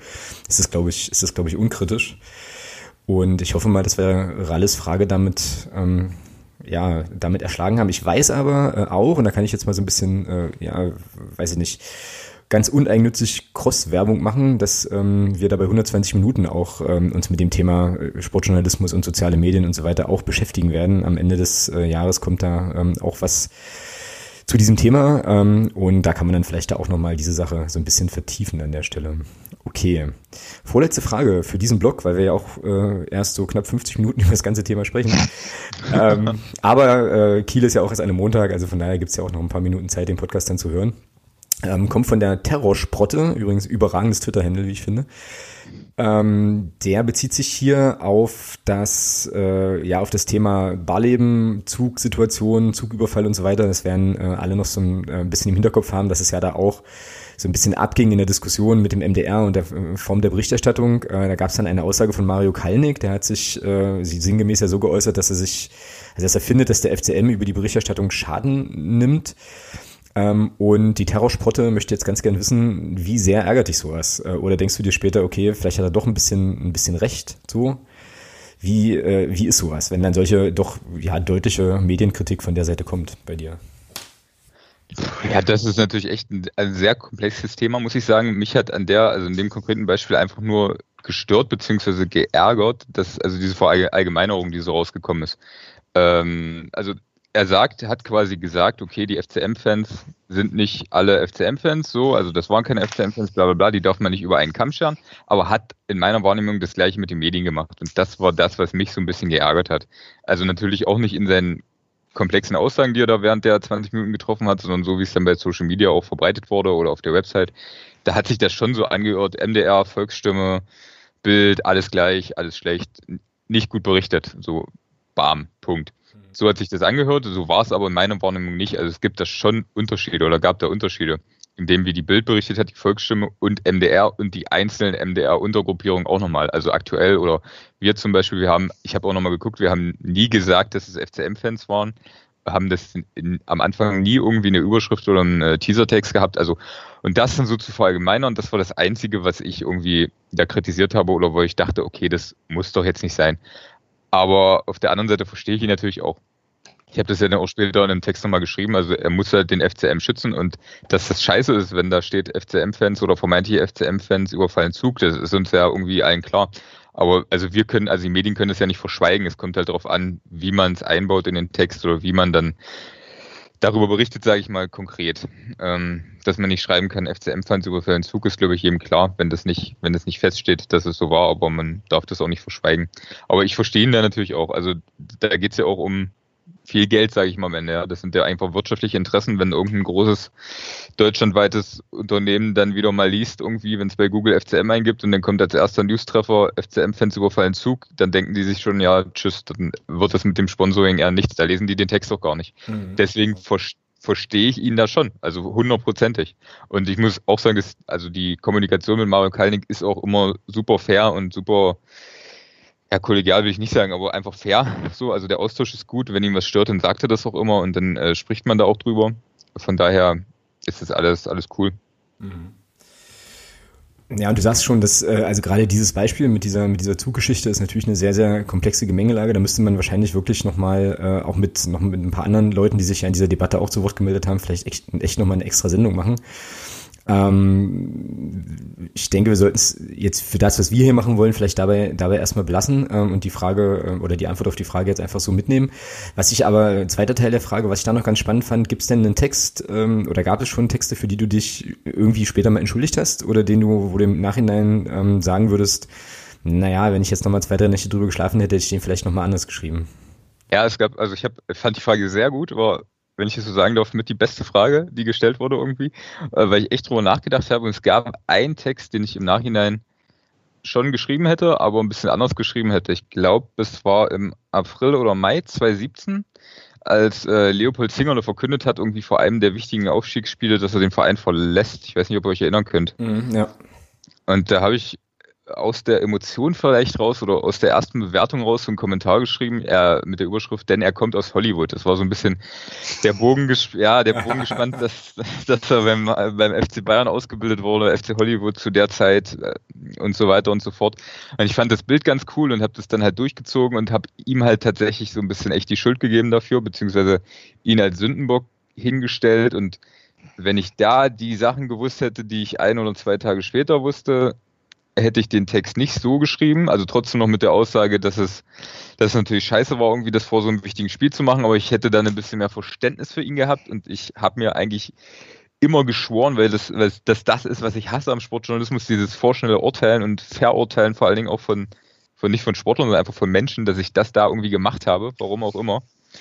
Und äh, ja, das also hätte ich im Nachhinein echt nicht so gemacht. Und das hat mich auch noch ein paar Wochen beschäftigt tatsächlich. Und ich habe dann auch mit dem, also er wollte irgendwie nicht mehr mit mir sprechen und beziehungsweise habe ich dann auch nicht mehr das Gespräch gesucht. Ich glaube einmal, aber das war's dann auch. Mit dem Berater gesprochen und habe ihm das auch äh, so erklärt, dass das vielleicht ein bisschen drüber war, aber dass der Grundsatz, grundsätzliche Richtung schon stimmte, dass das auch weiter meine Meinung ist, aber dass das vielleicht ein bisschen überspitzt formuliert war. Welche neuen Informationen haben dich denn dazu veranlasst? Das weiß ich gar nicht mehr so genau. Man, man, man, man vergisst auch relativ viel. nee, aber es war halt, also ich habe dann am Ende auch einfach ein bisschen mehr Verständnis für den jungen Kerl irgendwie entwickelt. Ich weiß nicht, Anfang 20 oder so. Und das war halt dann auch schon scheiße, wenn du gesagt bekommst, äh, ich weiß gar nicht mehr, wie das genau war, aber wir planen nicht mehr mit dir oder nur im Aufstiegsfall sowas, glaube ich. Und ich habe mich einfach nicht so richtig in ihn hineinversetzt und das versuche ich eigentlich sonst immer, mich in die Menschen so ein bisschen hineinzuversetzen und das habe ich da aus irgendeinem Grund nicht gemacht. Und das hat mich selber sehr geärgert. Ja, also da steht auf jeden Fall noch ein klärender äh, ja, Früchtetee mit äh, Leopold Zingel, der dann irgendwie aus wahrscheinlich. Ne? Gibt's ja dann demnächst, wenn wir da äh, in Paderborn bei den überragenden Trainingsbedingungen und so spielen, ähm, gibt's ja dann vielleicht genau. Gelegenheit, ihn nochmal irgendwie nochmal irgendwie einzu, einzufangen oder so. Genau. Genau. Ja. So, so, eine Frage zum Kollegen Guido Hensch muss ich aber doch nochmal stellen. Und die ist wirklich, die ist wirklich ernst gemeint ähm, und völlig ironiefrei, äh, weil ich es einfach nicht weiß. Vielleicht weißt du das. Hat Guido Hensch einen Trainerschein? Oh, das kann ich nicht sagen. Das weiß ich nicht. Okay. Das ist jetzt gefährliches Halbwissen. Okay.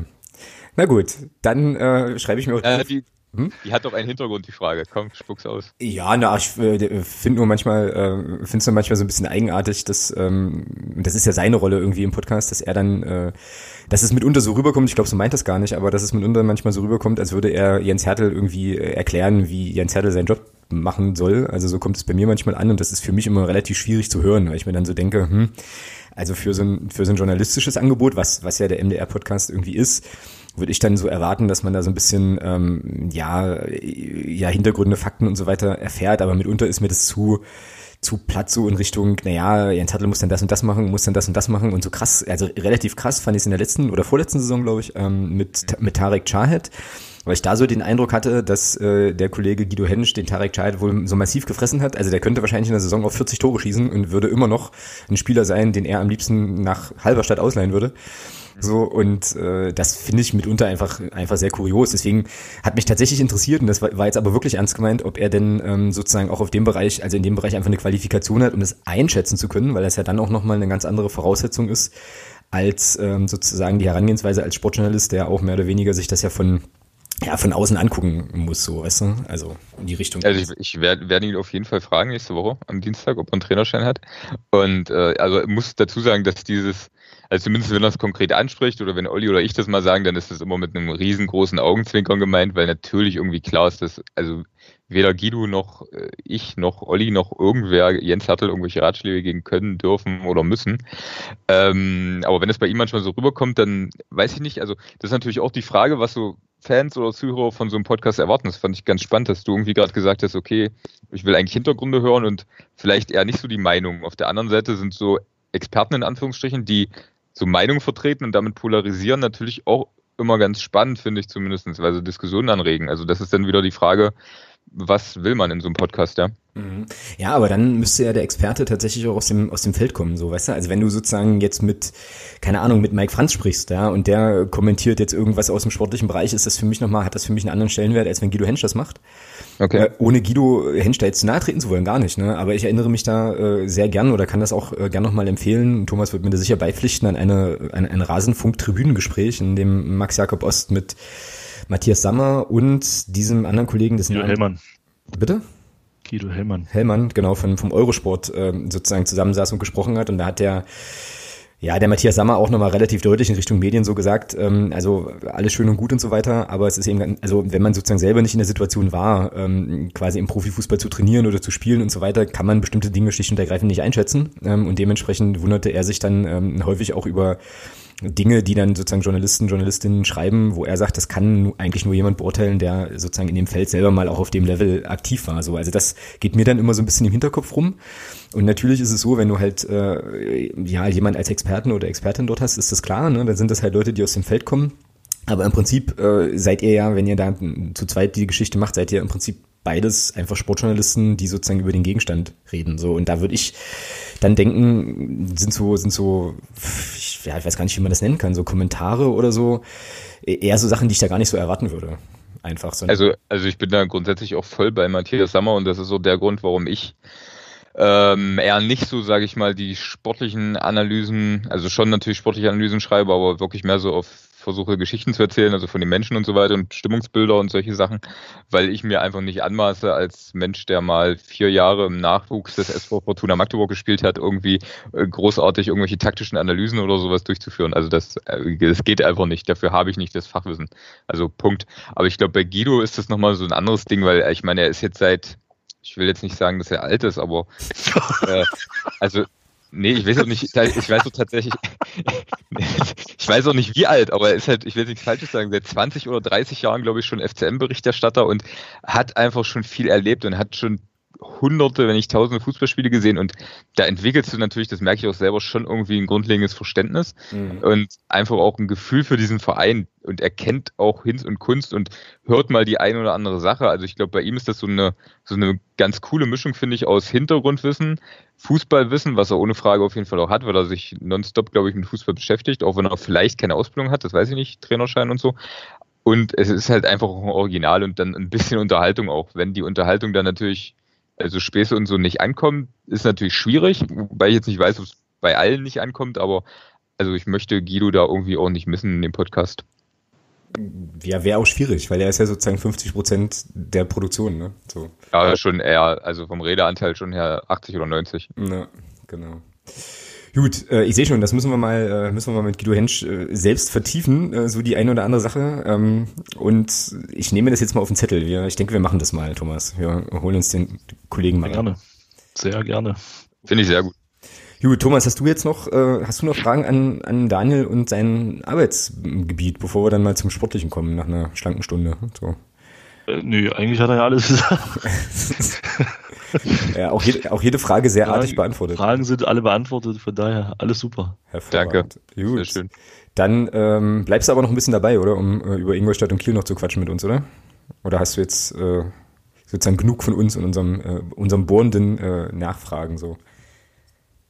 Jetzt war er leider gerade kurz weg. Ich weiß gerade nicht, was du gesagt hast. Das so. NDR-WLAN, das ist hier 21.39 Uhr, da schaltet sich das vielleicht ab und zu mal ab. Nö, ich, äh, ich meine nur, also wir hätten jetzt sozusagen den, den Block, wo wir dich ausgequetscht haben, haben wir ja jetzt quasi abgehakt und äh, ich wollte jetzt, eigentlich, wollte jetzt eigentlich nur wissen, ob du äh, sozusagen auch noch mit uns sportlich ein bisschen was diskutieren äh, möchtest oder ob wir dich jetzt halt zugetextet haben, einfach hier mit unseren mannigfaltigen Fragen. So.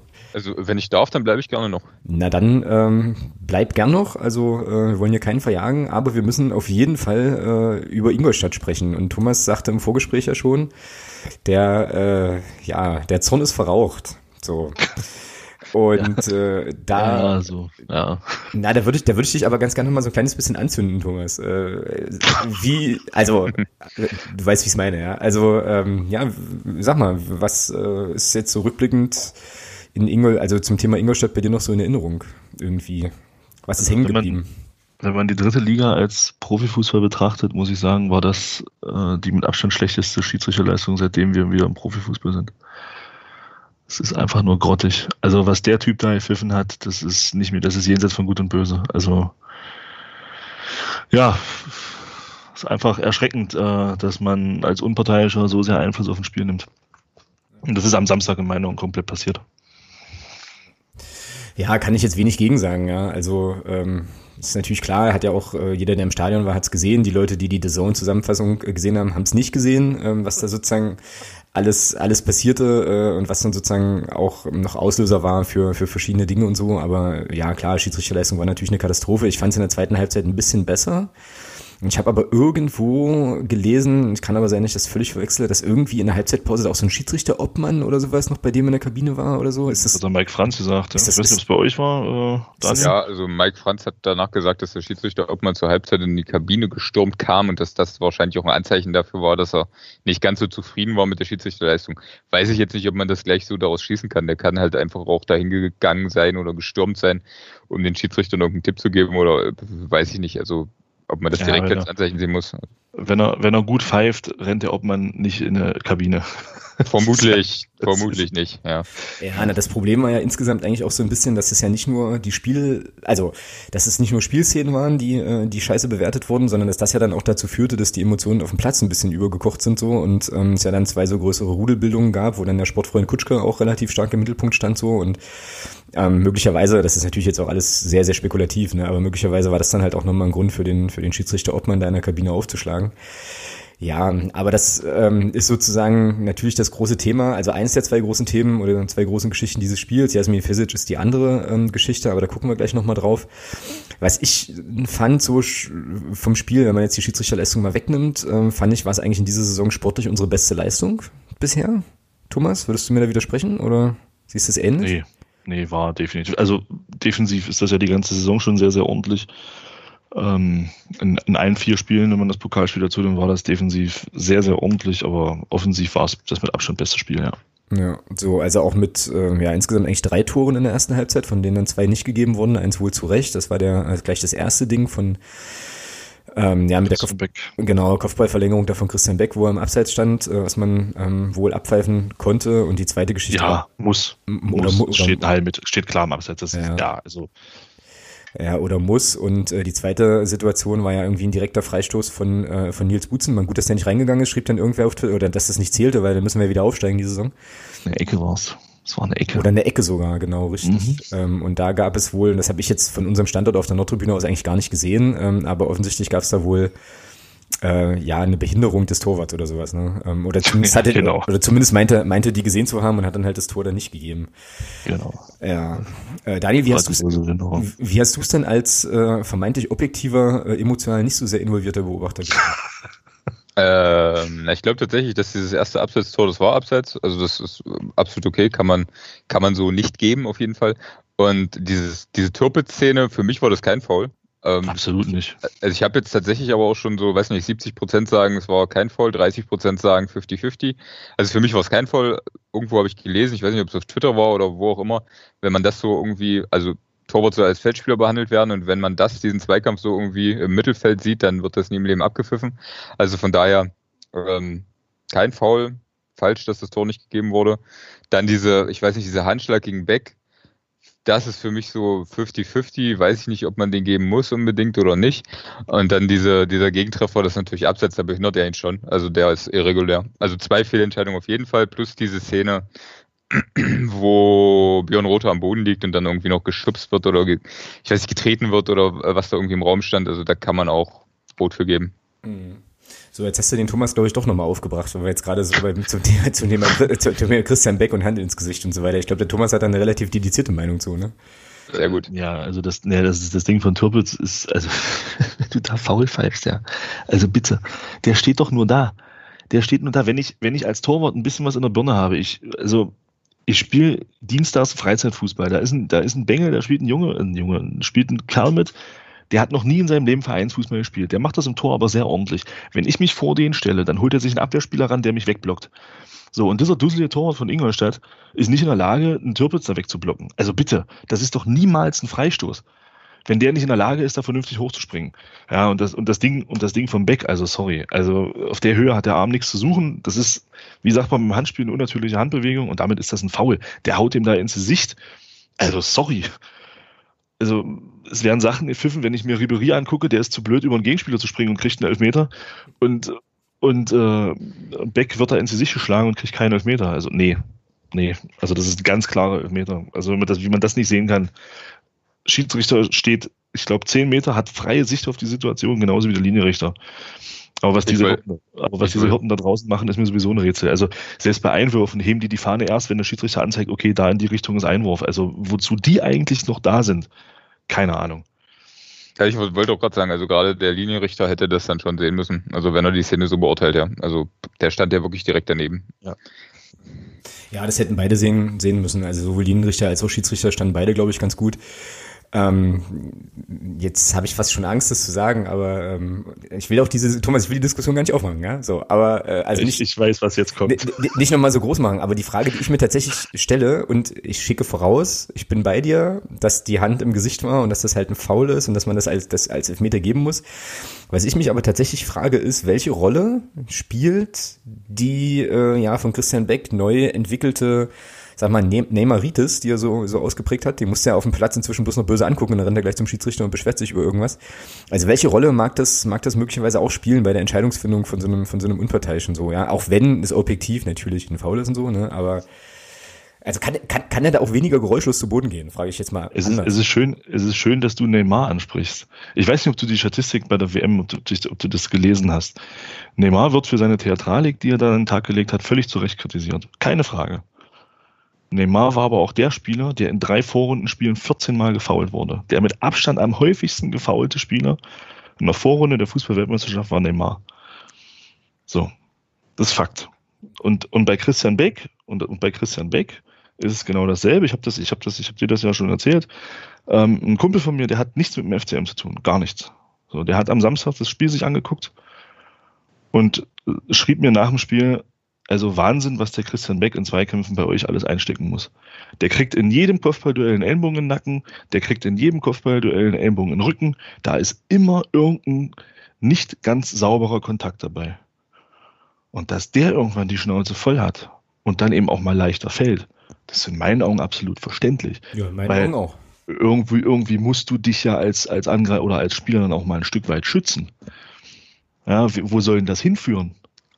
So, und dann, und da bin ich jetzt bei dem, was ich, worüber ich mich am Samstag auch so aufgeregt habe, das darf in der Bewertung einer Szene, wenn der ins Gesicht geschlagen wird, keine Rolle spielen.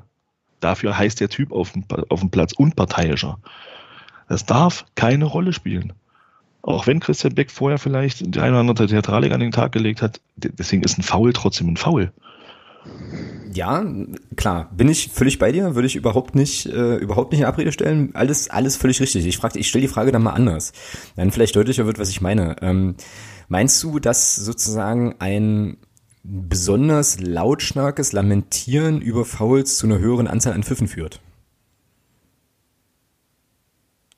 Oder dazu führt, dass sozusagen Sachen, die ihm wie, wie, regelwidrig widerfahren, tatsächlich häufiger dann auch gepfiffen werden. So. Wenn man die Schiedsrichterleistungen sieht, nein, dann nicht. Ich weiß, worauf du hinaus willst, aber wie gesagt, das darf in der Bewertung solcher Szenen in meinen Augen keine Rolle spielen. Ja, das, das ist ja, da sind wir uns total einig. Also das ist, das ist richtig. Ich, naja, aber, aber das ist ja letztendlich, das ist ja letztendlich die Quintessenz, auf die, auf die du hinaus willst. Du, du sagst ja, aufgrund dessen, dass er lamentiert, geht der Schiedsrichter in so eine Abwehrhaltung und sagt, okay, pass auf, nee, du kriegst die Pfiffe nicht, weil du regst dich bei mir nur auf. Ja, das ist falsch. Ja, der Punkt ist, dass ich nicht glaube, dass er das, also dass der Schiedsrichter das, das aktiv macht so. Also ich glaube nicht, dass der auf den Platz geht und sagt, ach, der Beck, der heult eh bloß rum. Da pfeife ich jetzt mal nur die Hälfte, sondern ich meine oder ich könnte mir einfach vorstellen, dass das sozusagen unterbewusst einfach, einfach passiert so. Wenn du halt jetzt eine Szene siehst, bewertest und sagst, okay, so schlimm war es gar nicht, aber ähm, er macht jetzt 24 Rollen dass man dann vielleicht bei der nächsten Szene sagt, oder so, also weißt du, so automatisch irgendwie unterschwellig denkt, naja, vielleicht war es jetzt auch wieder nicht so, äh, also vielleicht übertreibt er jetzt auch wieder und es war halt gar nichts, so, ne. Nichtsdestotrotz bleibt es ja immer noch ein Foul, bin ich, bin ich völlig bei dir, nur ähm, ich glaube eben, wie gesagt, dass, ähm, ja, das, was, was der Christian Beck da seit neuestem so ein bisschen macht, dass das einfach der ganzen Sache, also dass es, dass es das nicht besser macht, so, also dass er da, dadurch nicht mehr Pfiffe kriegt, so rum. Einfach. Nee, das ist richtig. Aber trotzdem regt dich das irgendwann auf. Das, das, das kotzt dich irgendwann an und das ist unheimlich leicht gesagt, da zu sagen, ja, da muss er ruhig bleiben, da darf er sich nicht auf Diskussionen einlassen. Das ist schwierig. Ja, das glaube ich schon auch. Das ist, das ist wirklich schwierig. Also ich kann nur aus eigener Erfahrung sprechen. Ich wurde im Jugendbereich bei einem Hallenturnier auch mal in jedem Spiel weggetreten und irgendwann hat es mir dann gereicht und dann bin ich halt auch laut geworden, auch gegenüber dem Schiedsrichter, weil ich dann irgendwann gesagt Leute, so geht's nicht. Die hauen mir hier auf die Knochen und irgendwann hast du halt die Schnauze voll. Mhm. Ja. ja. Da kann man ja fast schon froh sein, dass Christian Beck nicht Erde ist, weil Erde regelt das ja anders. Ne? Der, Erde schießt Traumtore. Erde schießt Traumtore, genau. Das müssen wir an der Stelle dann auch nochmal würdigen, ganz kurz. Ähm, ich habe mir das vorhin noch so drei, vier Mal angeschaut. Das war ja schon, ja, er bezeichnet sich ja mittlerweile selber auch äh, und an der Stelle völlig zu Recht als Feinmechaniker. Ne? Das war schon äh, geil, geil gemacht einfach, ja. Nimmt das Ding. Ja, da, da kannst du jetzt nochmal den Neymar-Vergleich bringen, finde ich. Inwiefern? Naja, von den technischen Fähigkeiten einfach, die er hat. Ja. Also das ist schon krass. Ja, das würde man ihm, würde man ihm so tatsächlich auch gar nicht zutrauen. Ne? Ich habe da immer noch so die Rostocker im Ohr, was wollten die mit ja, dem ich Erdmann? auch. Ich auch, was wollte er eigentlich mit dem Erdmann? Das ist schon faszinierend, aber wie der das Ding da irgendwie nimmt und den dann halt einfach so richtig schön da in die Ecke donnert, das war schon, war schon schön, kann man schon mal machen, vor allem als, äh, als Innenverteidiger so, schon ganz geil. Naja, ähm, so, es gab dann nach dem ähm, wunderschönen 1 zu 0 von Dennis Erdmann, gab es dann irgendwann diesen völlig lächerlichen, wie ich fand, Ausgleich. Ähm, der war für mich aus, äh, aus zwei Gründen total Banane. Erstens ähm, pfeift unser Schiedsrichter Torben Siever einen Freistoß für eine Situation, die nie, nie im Leben, nie im Leben mit meinen rudimentären Fußball-Sachverstandkenntnissen ein Freistoß sein kann, wo zwei Leute einfach einen Ball nachjagen, beide gucken irgendwie auf die Kugel und laufen gegeneinander. So, wo ich mich dann, also weiß nicht, Thomas, ob du das anders siehst, inzwischen äh, vielleicht auch nach so ein paar Nächten drüber schlafen, aber ich frage mich, was er da gesehen hat, warum man das pfeifen Das frage ich mich auch. So? Das frage ich mich auch. Gucken beide zum Ball, rennen sich über den Haufen. Ja. Und dann gibt es eine, gibt es einen Freistoß? Der von Sonny Kittel getreten wird und der an Freund und Feind und Jasmin Fesic vorbei ins Tor geht. So, ähm, dann gab es hinterher so die Diskussion, naja, haben, ihn zwei, haben den Jasmin Fesic ja zwei Leute irritiert und so. Ähm, ich habe mir die Szene, wie gesagt, auch noch jetzt ein paar Mal angeschaut und finde, den muss Jasmin Fesic zwingend trotzdem festhalten, den Ball. Ich lehne mich jetzt mal weit aus dem Fenster, ohne selber Torwart in irgendeiner Form gewesen zu sein. Das ist haltbar, das Gegentor, oder? Ja, klar. Ich denke mal, der Jasmin Fesic weiß das selber auch. Ja, und das ist aber äh, gerade genau das Problem. Ich weiß nicht, ob er das weiß. Zumindest hat es ja nach dem Spiel direkt, vielleicht auch aus Verdrängung, äh, schon gesagt, dass, das, dass er ganz klar da nichts machen konnte. Ja. Also das fand ich auch ein bisschen kritisch an der Situation. Also wenn man dann danach sich hinstellt und sagt, äh, ja, ich konnte nichts machen, ich wurde da quasi irgendwie so sehr behindert, dass, das, dass ich hier nicht halten konnte, finde ich das schwierig. Ja, finde ich auch. Finde ich absolut auch.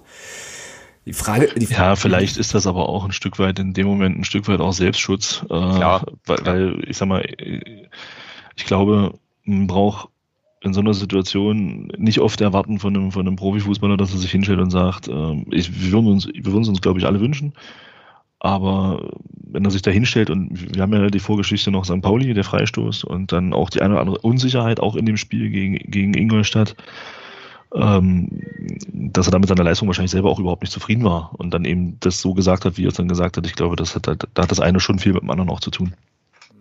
Ja, ich frage mich dann halt, äh, worauf er, worauf er halt spekuliert, ne? Weil wenn er äh, jetzt der, der, der war ja auch nicht in irgendeiner Form scharf getreten oder sowas, ja. Wenn er da äh, aus meiner naiven Weltsicht der forsch rauskommt, dann fängt er den Ball, dann passiert da überhaupt nichts, ja. So irgendwie. Aber er bleibt ja schon irgendwie auf der Linie und wartet, dass irgendwas passiert und guckt dann plötzlich und findet, äh, stellt fest, dass der Ball im Tor ist halt. Also es war, ja, wenn man es vorsichtig formulieren wollen würde, eher eine sehr, sehr unglückliche, unglückliche Szene und eben aber auch leider nicht so, nicht so die erste, ne, in der Saison. So ein bisschen. Haben wir eine Torwart, ein Torwartproblem jetzt? Daniel? Nö. Oder beide, Thomas, weiß nicht. Daniel, zuerst. Als objektiver, äh, als objektiver Mensch und als Korrektiv haben wir ein Torwartproblem. Äh, ah, da bin ich bei Guido Hensch tatsächlich, der uns im Podcast gesagt hat, wir sollten zumindest eine Torwart-Diskussion führen. Also ich fände verfrüht, irgendwie Jasmin Fetic jetzt rauszunehmen schon. Ich würde ihm schon noch ein, zwei Spiele geben, aber äh, also so mein Eindruck, wirklich so als Beobachter im Darmstadt-Spiel hat Brunst, Alex Brunst echt einen super Job gemacht und ich würde ihn jetzt schon reinnehmen, irgendwie. Verstehe aber schon, dass es für Jens Hartl schwer ist. Also er hat sich jetzt gerade festgelegt für Jasmin Fesic und so einen Mann holst du halt auch nicht, um ihn auf die Bank zu setzen. Und der, der hat doch keinen Bock, sich mit 32 noch auf die Bank zu setzen. Also dann hätte er auch nach Braunschweig gehen können und da dort Liga spielen können. Wäre vielleicht finanziell nicht ganz so lukrativ gewesen, aber ja, vielleicht über Einsatzprämien oder sowas dann doch, weiß ich nicht. Äh, deswegen ist es echt mega schwer und ich will da jetzt nicht in der Haut von Jens Hartl stecken und ich glaube, er hofft einfach, dass dass sie erst mit Fesic jetzt in den nächsten ein, zwei Spielen äh, vielleicht mal ein, zwei unhaltbare hält irgendwie und auf jeden Fall überzeugt und sich das Problem dann irgendwie erledigt hat für ihn. Hm, ja. Warum ist das so, Thomas, dass äh, Feldspieler schlechtes Spiel machen, sitzen dann auf der Bank und Torhüter aber immer spielen? Also auch das frage ich mich, das frage ich mich auch. So, also ich habe ja ich, ich ja, ich habe ja auch gesagt, ähm, diese Diskussion führst du mit einem Verteidiger, der drei solche Spiele macht, nicht. Der sitzt draußen und da sagt jeder ist richtig. So, und bei einem Torwart sagt jeder, nee, gib ihm mal noch zwei, drei Spiele. Ja, das mag alles sein. Jetzt, jetzt überspitze ich mal. Jetzt lass ihn mal die nächsten zwei, drei Spiele wieder patzen. Lass uns mal zwei Spiele verlieren und eins unentschieden spielen. Dann hast du in drei Spielen sieben Punkte verloren. So. Ziel ja, also es kann Ziel ist Klassenerhalt. Und, und mit zwei Spielen nach fünf Punkten hast du eine ganz beschissene Ausbeute. Äh, mit zwei Punkten nach fünf Spielen so rum. So, und dann stehst du unten drin und bleibst da auch erstmal. So, und von daher finde ich, sollte man die Diskussion schon führen. Aber ich würde nicht so weit gehen und sagen, dass wir ein Torwartproblem hätten. Ein Torwartproblem hätten wir, wenn, wenn die Nummer zwei dahinter noch schlechter wäre. Also ohne zu sagen, dass er schlecht ist. Er hat halt, es, es, läuft halt einfach nicht bei ihm. Ja, er ist halt deswegen kein schlechter Torwart. Aber es, es, läuft halt scheinbar nicht so richtig bei ihm. So, und warum soll man da nicht mal wechseln? Und der Alex Brunst hat in der Schlussphase der letzten Saison und auch Daniel schon gesagt hat, gegen Darmstadt gezeigt, dass er es drauf hat. Von daher haben wir da überhaupt keine, in meiner Meinung überhaupt kein Torwartproblem, ganz im Gegenteil. Also wir haben dann einen sehr, sehr guten Mann in der Hinterhand, der das äh, spielen kann. Ja. Daniel, du wolltest noch was sagen? Äh, ja, ich glaube, also, dass sich tatsächlich auch jetzt mit Fesic oder ansonsten keiner beschweren könnte, wenn jetzt auf die Bank gesetzt wird. Also, das ist absolut Fakt. Dafür strahlt er einfach irgendwie nicht, also, was ich viel schlimmer finde als diese vermeintlichen Patzer, ist halt, dass er absolut keine Ruhe ausstrahlt. Und das ist halt das, wofür er irgendwie geholt wurde, ne? Um den unerfahrenen äh, Jungs irgendwie vor ihm irgendwie ein bisschen Ruhe zu, zu geben und das schafft er absolut nicht. Er ist eher so ein Unsicherheitsfaktor gefühlt und wirkt auch nicht so richtig selbstbewusst. Ich, ich weiß nicht, das ist auch mehr so ein Gefühl, aber da fand ich den Alex Bruns im Pokalspiel wesentlich engagierter irgendwie und selbstbewusster und hat mir irgendwie mehr gegeben, ja, mehr Ruhe, mehr Sicherheit. Mhm. Ja, das, da bin ich absolut bei dir. Also ich sehe das genauso irgendwie. Ähm, und das ist wirklich schwierig zu greifen. Ne? Ich meine, klar, was man natürlich äh, klar greifen kann, sind eben die, ähm, die Sachen, die dann jeder sieht, die dann ja leider, und das ist ja auch, liegt ja auch in der Position, die dann eben häufig auch ja sehr nachteilig sind oder eben zu Gegentoren führen, aber so richtig ja, also irgendwie, dass er so dasteht mit so einem Selbstverständnis von hier, hier kommt jetzt kein Ball rein und äh, ich bin jetzt hier der Ruhepol und so weiter, das fehlt tatsächlich schon. Das Problem ist aber natürlich, wenn du ihn jetzt rausnimmst, ja, dann ähm, ist er auch, glaube ich, erstmal eine Weile draußen. So, und dann ist eben auch so die Frage, ist ja auch ein bisschen so eine psychologische Geschichte ja, was du jetzt machst, ja. Also Daniel, du hast es ja gesagt, äh, in der Haut von, von Jens Hattel möchte man an der Stelle nicht stecken. Ich finde das auch ganz, ganz schwierig. Also ich würde schon auch, ich hätte jetzt keinen, oder ich würde mich jetzt nicht wundern, beziehungsweise hätte jetzt auch kein großes Problem damit, wenn eben jetzt gegen Kiel der Alex Brunst steht, könnte genauso gut aber verstehen, wenn man sagt, okay, man wartet jetzt halt noch das Kiel-Spiel ab, dann ist erstmal Länderspielpause, dann kann man nochmal in Ruhe gucken. Aber wie gesagt, ich glaube, ähm, auch so aus so einer psychologischen Perspektive heraus ist es echt nicht so einfach, ja. Ähm, so, weil wenn du ihn jetzt, wenn du ihn jetzt rausnimmst, dann ist das ja schon, weiß nicht, ob das Wort zu groß ist halt, aber es kommt ja schon so eine Demontage durchaus gleich. Ne? Nein. So. Warum? Du demontierst doch auch nicht einen Michael Niemeyer, weil du, weil du ihn nach dem ersten Spiel rausgenommen hast und, und, und gegen äh, Aue nicht spielen lässt. Aber ich finde, das ist also. Äh, Na, ist schwierig. schwierig. Aber jetzt, also der, jetzt deswegen Michael Niemeyer äh, demontiert. Nee. Aha, aber der Vergleich Feldspieler-Torwart hinkt meiner Meinung nach schon so ein bisschen. Ja, ja aber, aber, aber es sollte doch auf beiden Positionen, sollte doch die große Rolle spielen, hilft er mir weiter oder nicht, ob das im Feld ist oder im Tor. Mhm. Und Jasmin Fesic, muss man sagen, hilft uns im Tor derzeit nicht weiter. Mhm. Und deswegen ja, aber, bin ich der Meinung, macht es Sinn. Ich habe auch gesagt, Alex, wir hatten uns ja auch schon drüber unterhalten, bin ich auch der Meinung, gegen Kiel würde ich einen Jasmin Fesic noch drin lassen, aber ich würde die Länderspielpause nutzen, um dann nochmal wirklich zu diskutieren und zu gucken innerhalb des Trainerstabs, wie machen wir jetzt hier weiter.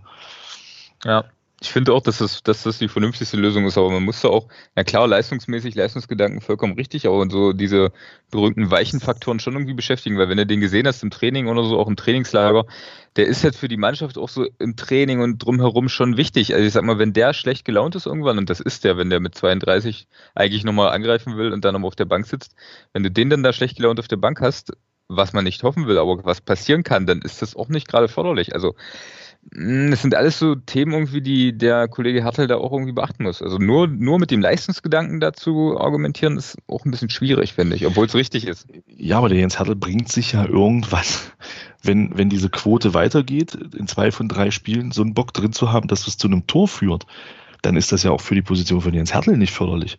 Logisch. Also wir reden jetzt eigentlich nur über den Zeitpunkt, ne? Also ob er sofort raus ich denke, das denke ne? das denke ich nämlich auch, genau. Ja. Also ich, wenn, wenn du ihn jetzt sofort rausnimmst, tust du auch mal Alex Bruns keinen Gefallen. Jetzt geht jetzt vor dem Spiel gegen Kiel.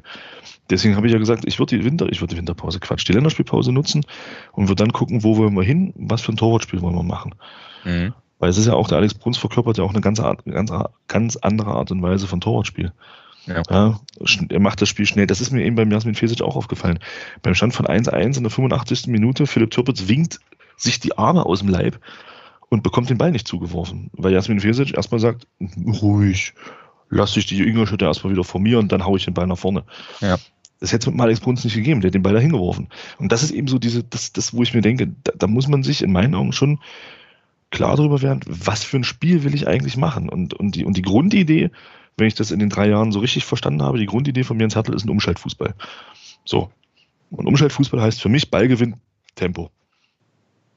Und das betrifft auch den Torwart. Ja, aber, dann, hätte, also, aber, dann, ja, aber dann hätte er sich halt auch schon im Sommer für uns entscheiden genau. müssen. Also ganz genau. klar. Das, klar. Das, das, sehe ich, halt, das, sehe ich, ja grundsätzlich genauso. Ich habe mich ja auch mhm. gewundert, warum es nicht Alex Bruns geworden ist. Genau. Mhm.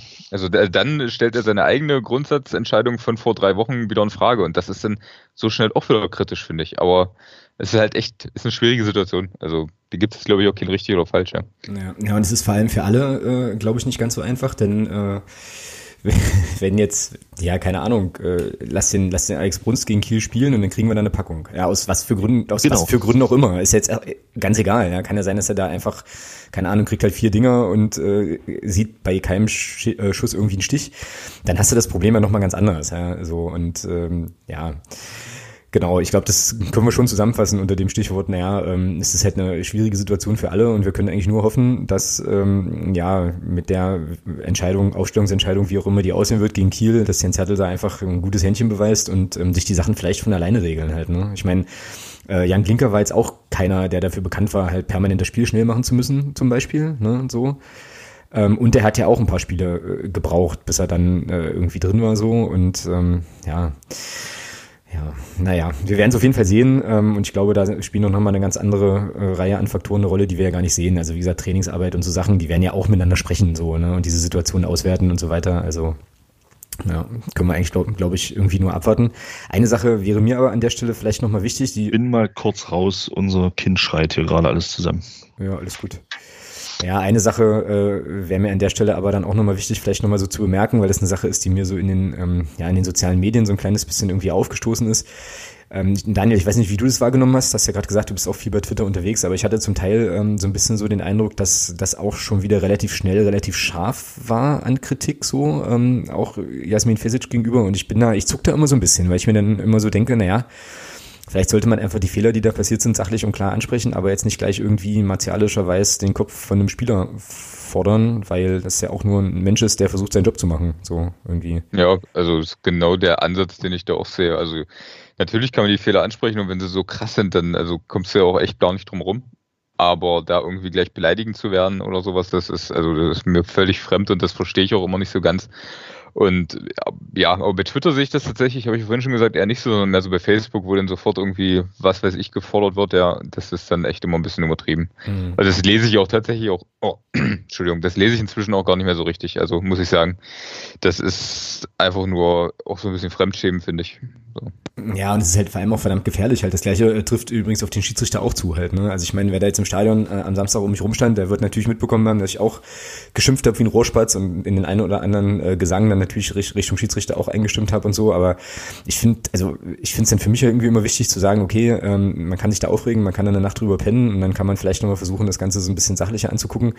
Weil ich zum Beispiel auch bei Torben Siever ziemlich sicher bin, dass der jetzt nicht irgendwie morgens aufgewacht ist mit der festen, mit dem festen Vorsatz, dieses Spiel irgendwie kaputt zu pfeifen oder so, sondern der wird sich den Tag sicherlich auch anders vorgestellt haben und ich finde, man muss da immer sehr, sehr vorsichtig sein. Und es sind zwar auch immer so Totschlagargumente und so weiter, aber ich meine, ne, Robert Enke wissen wir alle, äh, Baba Grafati wissen wir auch alle, was da so, was da so war. Und ähm, ja, ist vielleicht einfach nur ein Plädoyer dafür, äh, Emotionen gerne im Stadion auch rauszulassen, aber dann eben auch irgendwie danach äh, zu versuchen, das Ganze so ein bisschen, so ein bisschen zu versachlichen.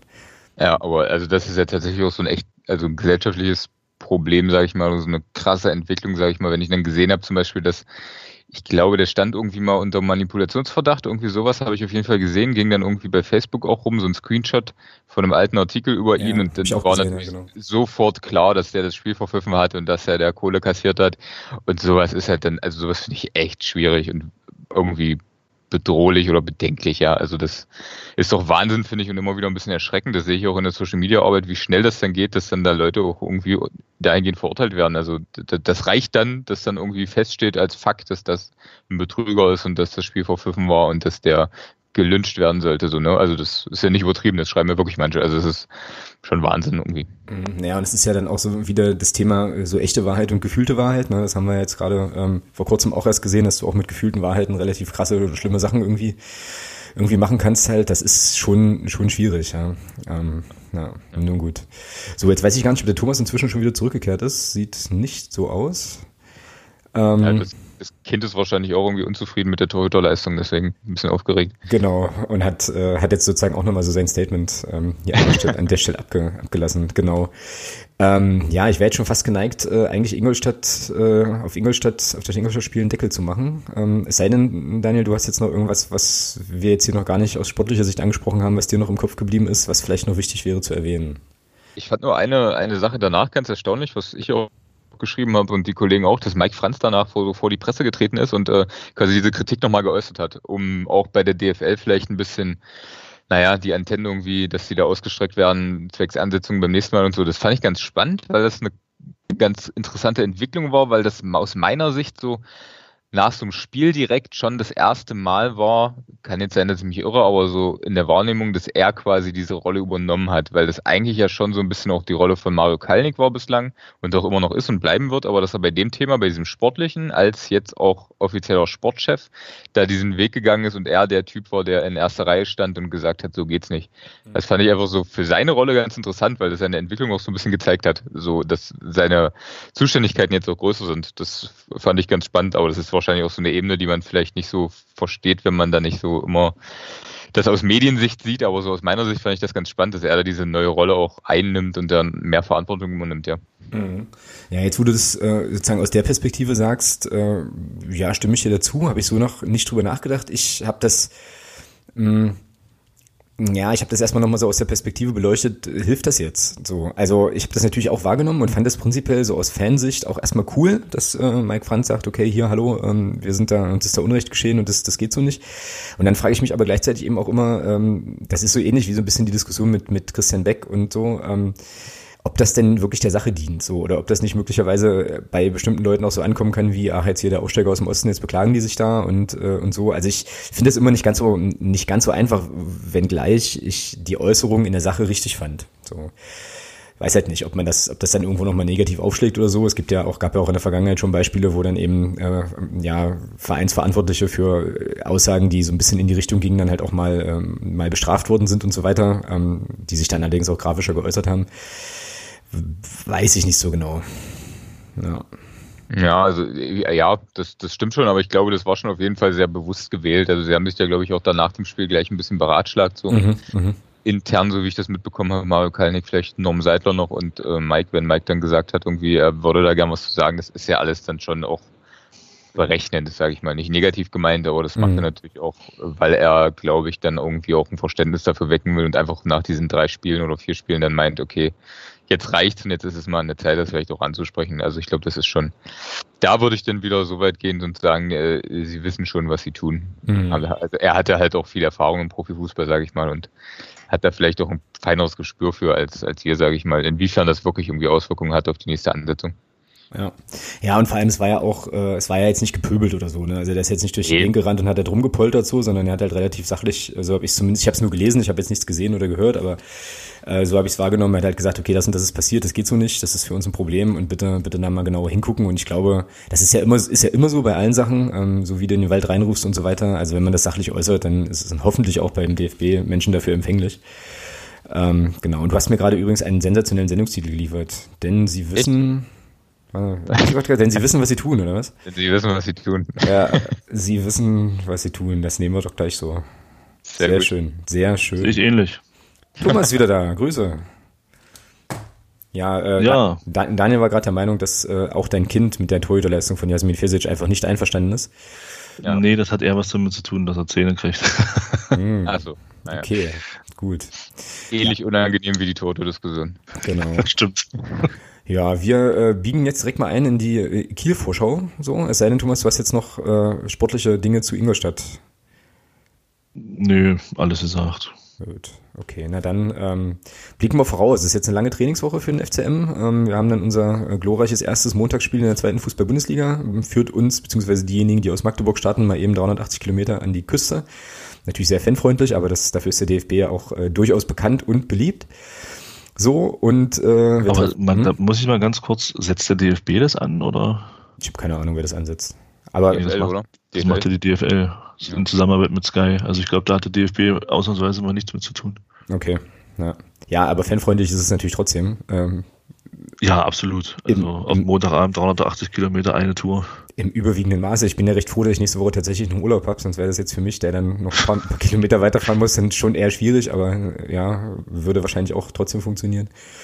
Gut, ähm, ja, wollen wir mal ein bisschen auf die sportliche Situation schauen mit Kiel. Die sind bisher noch ungeschlagen, wenn ich das hier richtig recherchiert habe, haben einen Sieg und zwei Unentschieden geholt. Das heißt, die werden dann die erste Niederlage kassieren, wenn sie gegen uns spielen. Das ist schon mal gut, weil wir jetzt einfach auch mal dran sind.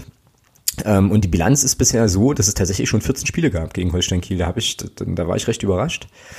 Ähm, aber es äh, laut, jetzt muss ich mal kurz gucken, Weltfußball.de oder sowas, war es tatsächlich so.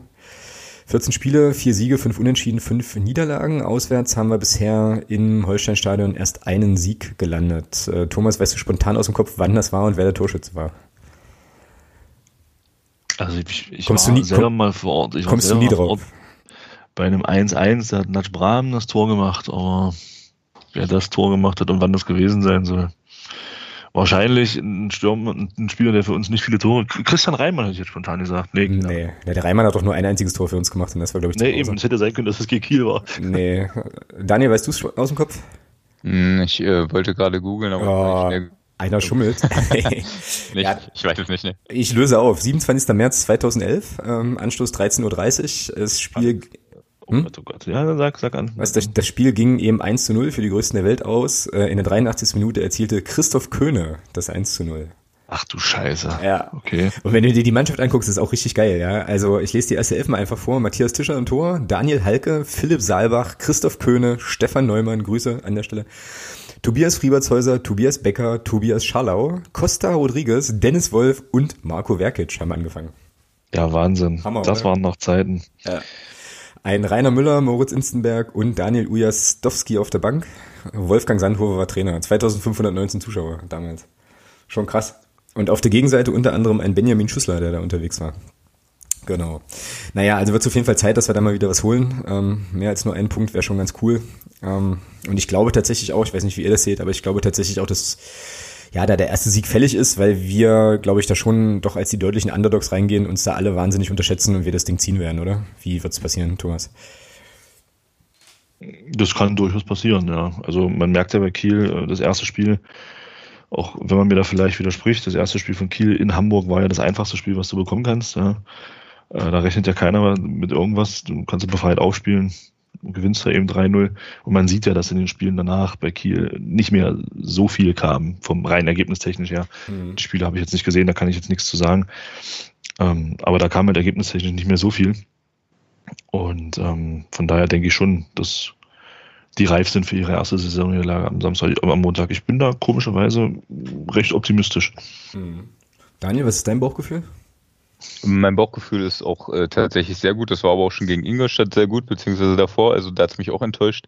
Deswegen würde ich da nicht zu viel drauf geben. Aber äh, wenn die so weitermachen, wenn der FCM so weitermacht wie gegen Ingolstadt, dann wird das auf jeden Fall was. Wenn es aber wieder diese Auswärtsmauer-Taktik wird, die es hoffentlich nicht wird wie in Aue, dann wird das nichts. Also ich, ich bin da 50-50. Hm. Okay. Ja, wen äh, schickt denn Jens Hattel ins Rennen? So, Thomas. Wer ist denn, wer steht lass, nun im Tor? Da, lass Daniel anfangen, Daniel ist unser Gast.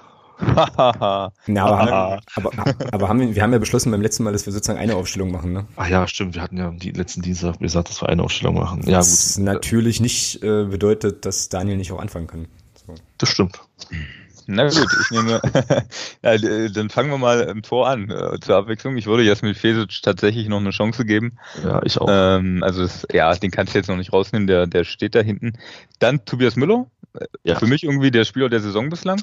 Ja. Ist, dir, ist, ist ja. dir irgendwas bekannt? Der ist doch verletzt rausgegangen im letzten Spiel. Ist da irgendwas ja, Bleibendes? Ich, glaube, ich glaube nicht. Also ich glaube, das hätte man zumindest gehört jetzt auch schon. Okay. Also ich habe jetzt nicht nochmal nachgefragt explizit, aber ich glaube, das, das wäre schon kommuniziert worden. Also ich kann es mir nicht, nicht wirklich vorstellen. Und wenn nicht, dann gibt es ja jetzt genug Info. Ne? Also das ist ja jetzt nicht so die schlimmste Position. Das haben wir, haben wir gar nicht drüber gesprochen, ne, über den Neuzugang. Ja, kommt, kommt, noch, machen wir bei Sonstiges kurz noch. mit. Ja. Alles klar. Tobias Müller auf jeden Fall würde ich spielen lassen. Dann äh, Dennis Erdmann logischerweise. Also der muss spielen. Erdmann spielt immer. Sehr gut. Eigentlich auch ein geiler äh, Sendungstitel. Den nehme ich alternativ mal mit dazu. Erdmann spielt immer. Okay. Ja, finde ich auch. Da setze ich mich für ein für den Sendungstitel. Okay. Da bin ich dabei. Dann würde ich Steffen Schäfer fast schon spielen lassen, anstelle von Christopher Hanke, der gegen Ingolstadt gespielt hat. Ähm, ja, dann nehmen wir natürlich den Kollegen Nitz Butzen, der tatsächlich immer spielt. Ähm, boah, dann weiß ich nicht, im Mittelfeld Roter und Preisinger schon auf jeden Fall. Ähm, dann Ignowski vielleicht wieder auf der anderen Seite. Der hat das gut gemacht, finde ich. Hat mir gut gefallen. Ja, vorne Christian Beck, Marcel Kostli und jetzt ist halt die Frage, ich würde tatsächlich eigentlich mal Felix Lohkemper ganz gerne sehen. Also nicht nur in diesen Testspielen immer, ich finde, der hat eine super Vorbereitung gespielt, hat in den Testspielen echt überzeugt und ich würde den gern mal in so einem Punktspiel sehen von Anfang an und würde den aufstellen anstelle von Philipp Türpitz. Okay, das wäre eine Aufstellung, mit der ich auf jeden Fall mitgehen könnte, Thomas. Ja, Abwehr, Abwehr gehe ich mit, wobei ich sagen muss, ähm, ich war oder wir beide, du ja auch, äh, wir waren ja nicht unbedingt angetan von der Leistung von Christopher Hanke in dem Darmstadt-Spiel. Aber ich muss sagen, dass er gegen Ingolstadt ein richtig gutes Spiel gemacht hat. Und ähm, deswegen würde ich ihn da erstmal nicht rausnehmen. Ich würde die Dreierkette so lassen, wie sie ist. Also wie sie jetzt gegen Ingolstadt gespielt hat. Ich würde schon mit Hanke anfangen, weil ich fand das auch, ähm, das tat ganz gut, da hinten auch einen kopfballstarken Spieler mehr zu haben, also noch einen kopfballstärkeren Spieler als es der Steffen Schäfer ist, äh, weil dir das auch offensiv noch eine Option mehr gibt bei Standardsituationen. Ähm, ja, ansonsten würde ich es wie Daniel aufstellen, nur ich würde einen Philipp Töppes weiter anfangen lassen. Hm, okay, also diskutieren wir jetzt im Prinzip über die äh, über die eine Innenverteidigerposition in der Kette und äh, Türpitz oder Türpitz oder Lohkemper. Ja. Nee, ich würde es andersrum machen. Ich würde äh, Lohkemper mal für Kostli spielen lassen. Okay. Und dann ja, ja, okay. Also Lohkemper für Kostli, Beck und Türpitz dann weiterhin, weiterhin bringen. Genau. Ja.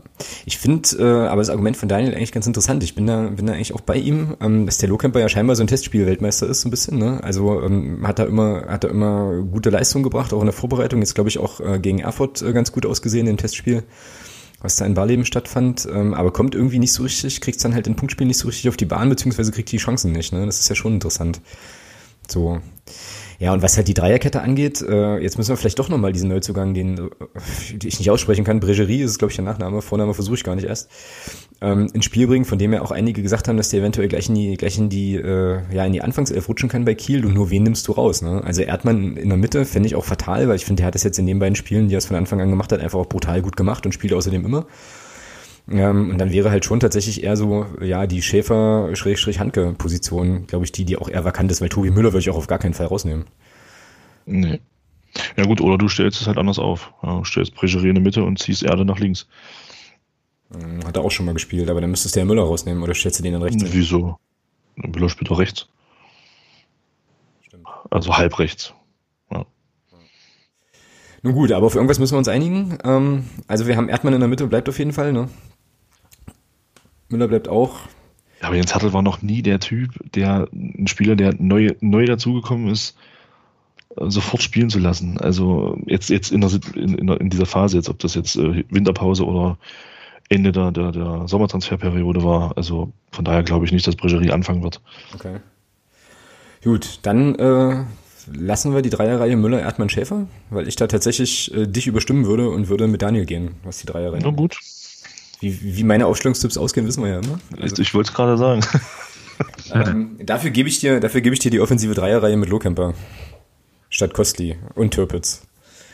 So, dann hat jetzt hier sozusagen jeder seine, seinen Eindruck hinterlassen in dieser ersten Elf, oder? Dann haben wir jetzt Fesic, Müller, Erdmann, Schäfer, Injowski, Roter, Preisinger, Butzen, Lohkemper, Beck, Türpitz.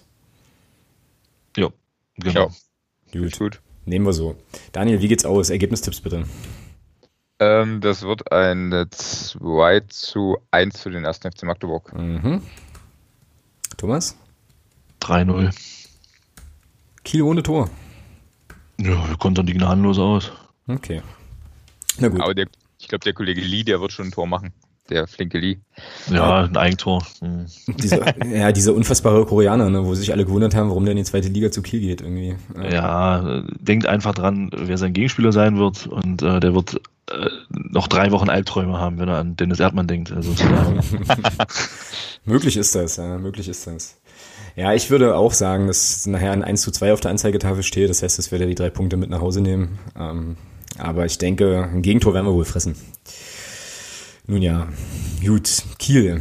Sonst noch was zu Kiel zu sagen, Leute? Irgendwelche Dinge, die wir vergessen haben. Irgendwas, was noch wichtig wäre. David Kinzombie ist wieder fit, glaube ich, oder? Weiß ich gar nicht. Stimmt, David Kinzombie spielt ja bei, bei Holstein Kiel. Ja, siehst du jetzt, wo du das sagst? Also, der ist sogar Kapitän und hat einen Marktwert von einer Million hier bei Dings. Transfermarkt. Ja, nee. Nehmen wir so, würde ich sagen. Gut, alles klar.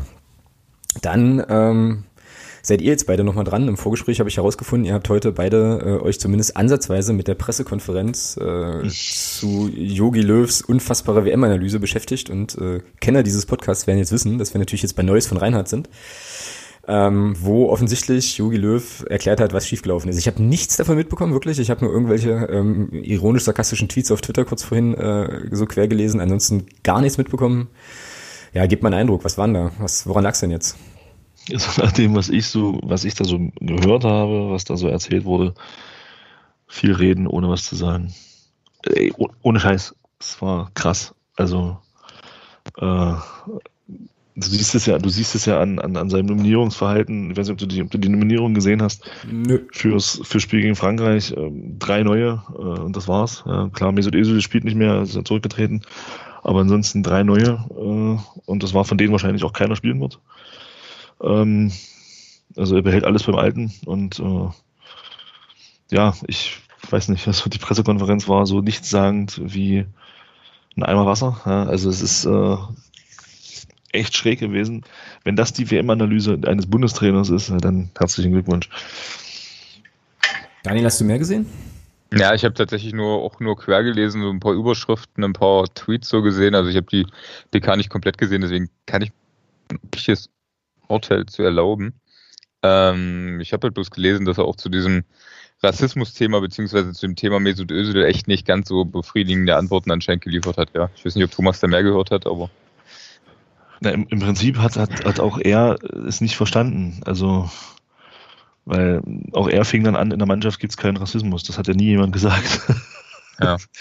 Also es, es hat ja nie jemand gesagt, dass es innerhalb der Mannschaft Rassismus gab, ja. Und von daher, ja, aber das ist halt, dass er auch ein bisschen genervt ist, kann ich verstehen. Dieses Thema sollte jetzt auch mal langsam ausdiskutiert sein, äh, dass das dann wieder zum Thema wurde, war zu erwarten, dass, dass er aber ein bisschen angepisst ist konnte ich schon nachvollziehen, aber was in meiner Meinung wirklich nicht so gut war, war halt einfach auch die, die Analyse des, des ganzen, des ganzen Desasters da bei der WM. Ja, also ähm, ist mehr oder weniger nur darauf zu schieben, dass man die Chancen nicht genutzt hat und äh, ansonsten mehr oder weniger vieles gut war.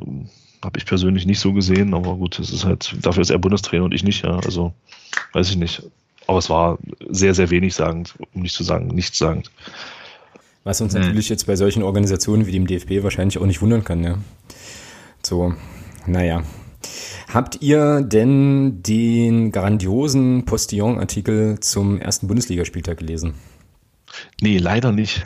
Welt. Weltklasse, Weltklasse, werde ich, werde ich verlinken an der Stelle. Und zwar äh, hat mir das der, der Dirk, ist ein anderer Dirk als auf Twitter, glaube ich, ähm, auf Facebook zugespielt. Äh, ich werde es verlinken, ihr müsst es euch angucken, es ist wirklich richtig cool. Also DFB-Panne ist das überschrieben, alle Ergebnisse des ersten Bundesligaspieltags vorab geleakt. Ach ja. Ähm, sehr, sehr cool. Also ich zitiere jetzt hier so ein paar Sachen aus dem Text kurz. Also uns, also wie es halt zu diesem Leak kam, ne? Ein Mitarbeiter des Notarbüros Janssen und Heck, das traditionell die Ergebnisse der Bundesliga verwahrt, schickte gestern offenbar versehentlich ein Fax mit den Endständen des ersten Spieltags an eine Autowerkstatt in Bochum. Von dort gelangte das Schriftstück ins Internet, wo es dann viral ging und so. Ähm, dann wird natürlich Reinhard Grindel zitiert mit folgenden Worten. Das ist natürlich sehr ärgerlich. In 55 Jahren Bundesliga-Geschichte habe es so einen Fall noch nie gegeben. Wir prüfen, ob wir den gesamten Spieltag oder wenigstens einzelne Spiele noch rechtzeitig umskripten können. Ich befürchte aber, dass dadurch der gesamte Saisonverlauf durcheinander käme. Es blieb also, bleibt also wohl bei den Ergebnissen. Ja, bei den Erstligavereinen zeigte man sich bislang von dem League unbeeindruckt. Ähm, alle Teilnehmer erklärten unabhängig voneinander den jeweiligen Spielverlauf wie geplant im Training einzustudieren. Ne? Solange wir nichts anderes vom DFB hören, machen wir weiter, erklärt Bayern-Coach Nico Kovac, dessen Team bereits heute Abend und so weiter. Ähm, ja, und dann wird hier zitiert aus dem Training, verdammt nochmal, Arjen, du musst bei, Robben, bei Roberts Elfmeter in der 79. so früh in den Strafraum rennen, dass er ungültig wird und dein anschließender Treffer nicht zählt. Ist es denn so schwer? es ist sehr, sehr geil. Ich habe sehr, sehr gelacht. Äh, dem Dirk ein großes Dankeschön für, die, für, diesen, für diesen Tipp. Ja, und ich finde, mit Humor ist der DFB ja immer noch ganz gut zu ertragen, ja, aber es ist insgesamt, naja, das Übliche sozusagen. Ja, Sonst noch? Ähm, es, ja? Ja, da hat jetzt mit dem DFB nichts zu tun, aber es ist gerade live sozusagen.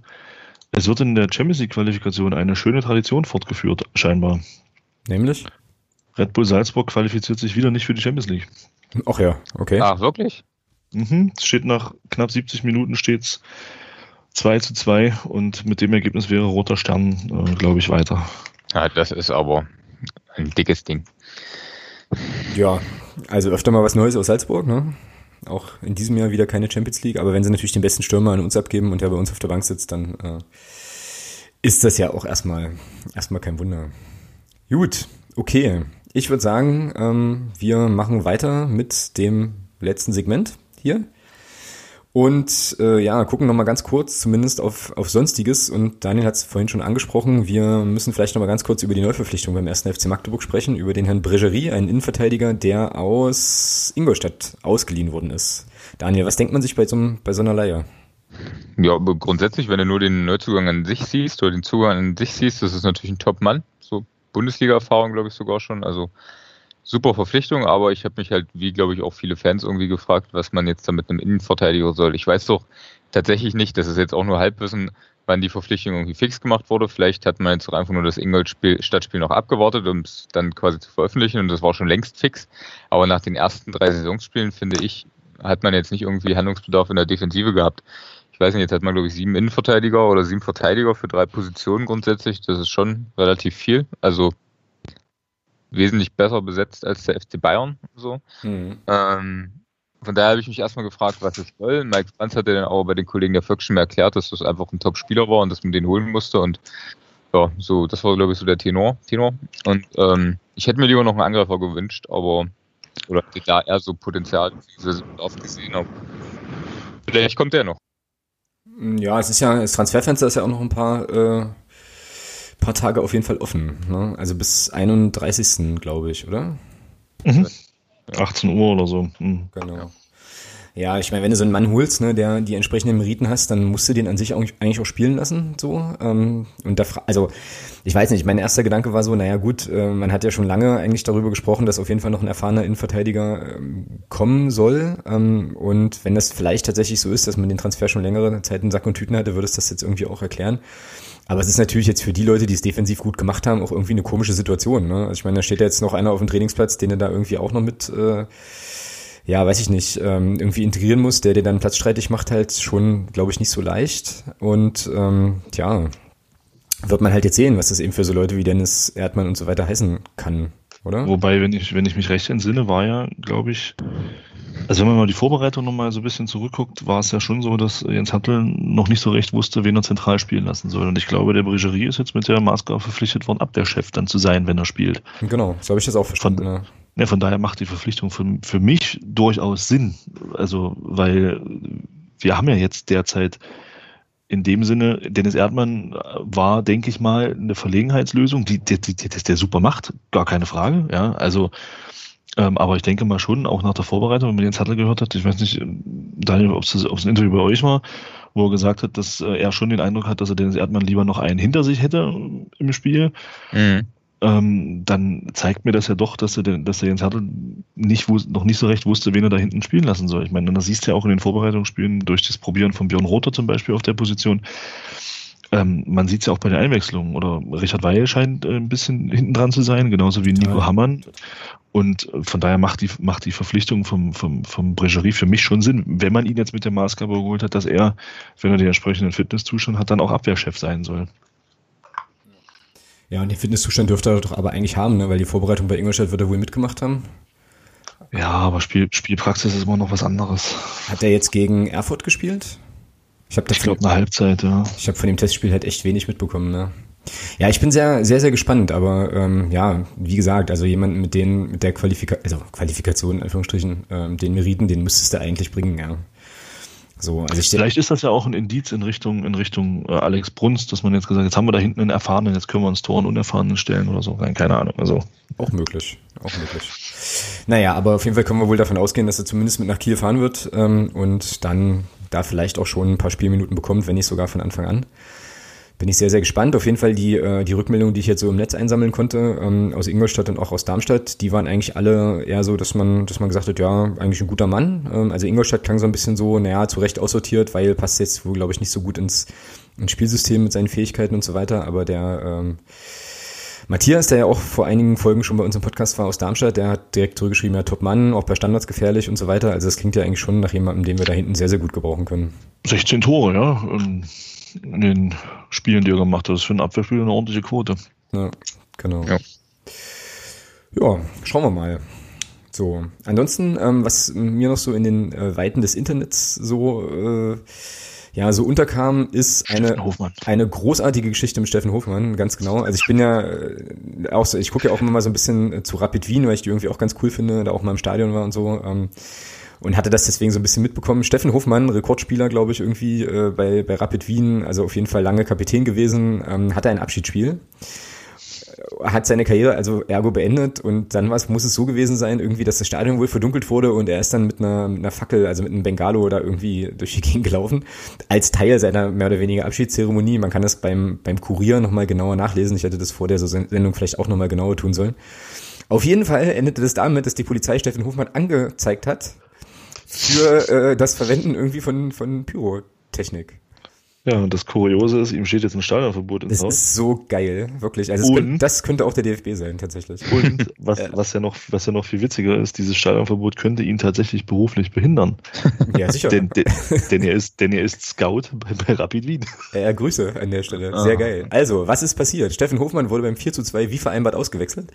Während der Ehrenrunde gingen die Lichter im vollen Stadion aus. Der 37-Jährige bekam eine Fackel gereicht und lieferte mit dem grünen Fackelschein im dunklen Stadion die letzten eindrucksvollen Bilder seiner langen Spielerkarriere. Die Polizei sah aber noch etwas ganz anderes, ein Vergehen gegen, das, gegen die Pyrotechnikgesetze. Pyrotechnik auf dem Rasen, das geht nicht, auch nicht bei einer Inszenierung im Rahmen eines Abschiedsspiels. Die haben völligen Sockenschuss, die Kollegen da unten im, äh, im, im Süden äh, unseres Landes so und großartig. Also da muss man tatsächlich mal dranbleiben, gucken, was passiert. Also der Steffen Hofmann selbst hat dann so gesagt, naja, er hat jetzt erstmal seinen Anwälten übergeben so.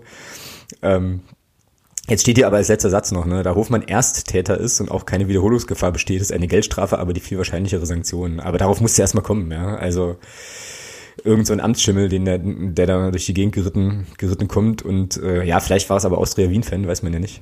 Ähm, sozusagen der Polizist, der ihn da eingezeigt hat, aber das ist schon, schon ziemlich Weltklasse. Also das ist, äh, wie gesagt, eine Aktion, da würde man beim, sich beim DFB, glaube ich, auch überhaupt gar nicht wundern, wenn von den Jungs da auch jemand auf solche Ideen kommen würde. Ja. Ich werde es verlinken, könnt ihr euch dann nochmal angucken, diesen Text, beziehungsweise diesen Bericht. Genau, okay, so und dann letztes Thema für heute. Ähm, ins Spiel gebracht von unserem Podcast-Paten, von dem Danny und von seiner Frau Kata, wie gesagt, die uns heute hier den, den Podcast sponsern.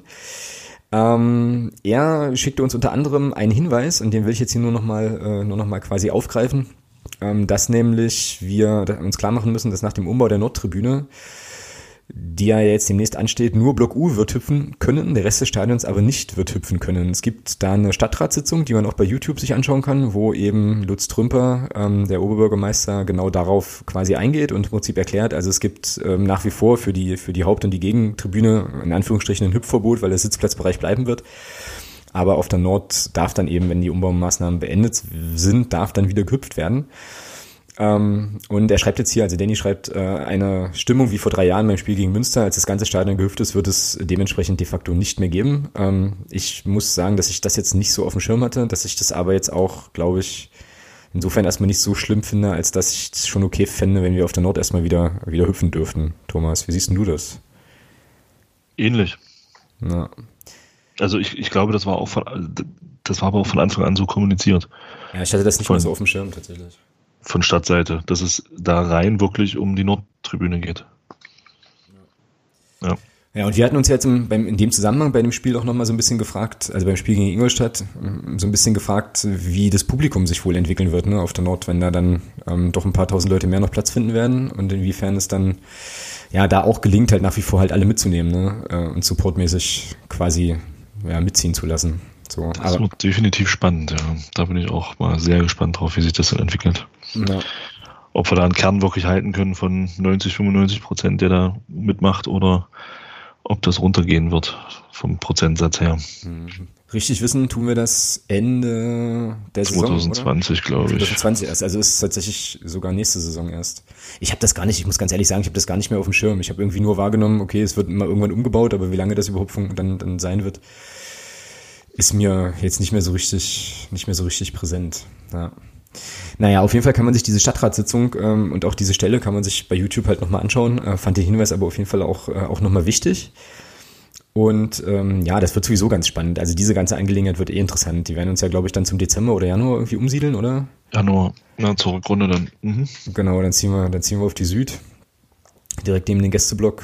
Aber auch nicht alle. Also es wird ist wohl teilweise, wenn ich es richtig verstanden habe. Okay. Ja. Hm, also die bauen wohl erst eins bis vier oder so um und dann fünf bis acht irgendwie so, keine Ahnung. Ah, alles klar, okay. Tja nun. aber ich finde viel interessanter, was er hier bei erstens noch geschrieben hat zum Thema Fancard. Na, hau raus. Ja, hier, das ist halt mit diesem Bezahlsystem, dass diese ganze Dreck immer noch nicht funktioniert. Äh, und dass das, wo er sagt, schreibt er hier, neue Kassenautomaten sind langsamer als die alten. Naja, und wieso ist mehr geschrieben an den, an den entsprechenden Betreiber und noch keine Antwort bekommen. Hervorragend. Großartig. Ja, das ist dann eben so, wie es halt immer ist, wenn du halt so ein Monopol hast, ne? Ähm, und keine Konkurrenz. Du kannst ja einfach das ganze Ding irgendwie aussitzen. So. Also ich meine, es ist jetzt nicht so, dass da irgendwie zwei Caterer dann sind und dann gehen halt einfach alle zu dem anderen Stand, sondern die MVGM und ihre Partner sitzen ja da irgendwie auf den Versorgungsständen und können eigentlich machen, was sie wollen, ja. Das ist schon faszinierend. Tja. Ja, das muss, also ich weiß nicht, das ist halt, ich glaube, in, in Halle haben sie es tatsächlich abgeschafft mit der Begründung, dass es äh, schneller geht, wenn man mit Bargeld bezahlt. Hier hat man gesagt, dass wir, wir schaffen es an mit der Begründung, dass es schneller geht. Naja. Ja, never, never ending story. Es, es ist und bleibt ein Scheißdreck. Also. Ja, genau. Ja. Das ist doch für das sonstige Segment eigentlich ein schönes Schlusswort. So. genau. Jetzt bleibt uns, jetzt bleibt uns eigentlich nur noch den Hörer der Woche zu küren und ich hätte da direkt ja mal wieder einen Vorschlag. So.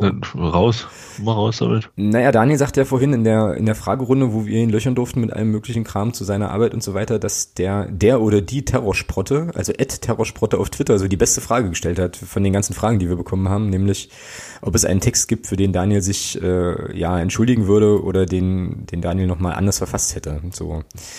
Und äh, da wäre ich jetzt fast geneigt, weil alle anderen Fragesteller, fast alle anderen Fragesteller waren, glaube ich, auch schon mal Hörer der Woche. wäre, wäre, wäre, wäre, wäre ich fast geneigt, dem, äh, dem oder der Ed Terrorsprotte den Hörer der Woche zu verpassen für, für ja. diese Woche. Wenn wir keine anderen Kandidaten haben, dann weil es gab, passt doch das. Gäbe, gäbe viele Kandidaten, aber ich hätte jetzt nur diese eine Nominierung sozusagen. Na dann. Gut. Ich bin dabei. Genau. Daniel, Daniel unterstützt das, finde ich gut. Dann äh, würde ich sagen, machen wir das so. Und ja, herzlichen Glückwunsch an der Stelle. Hier ist dein Hörer der Woche Jubel.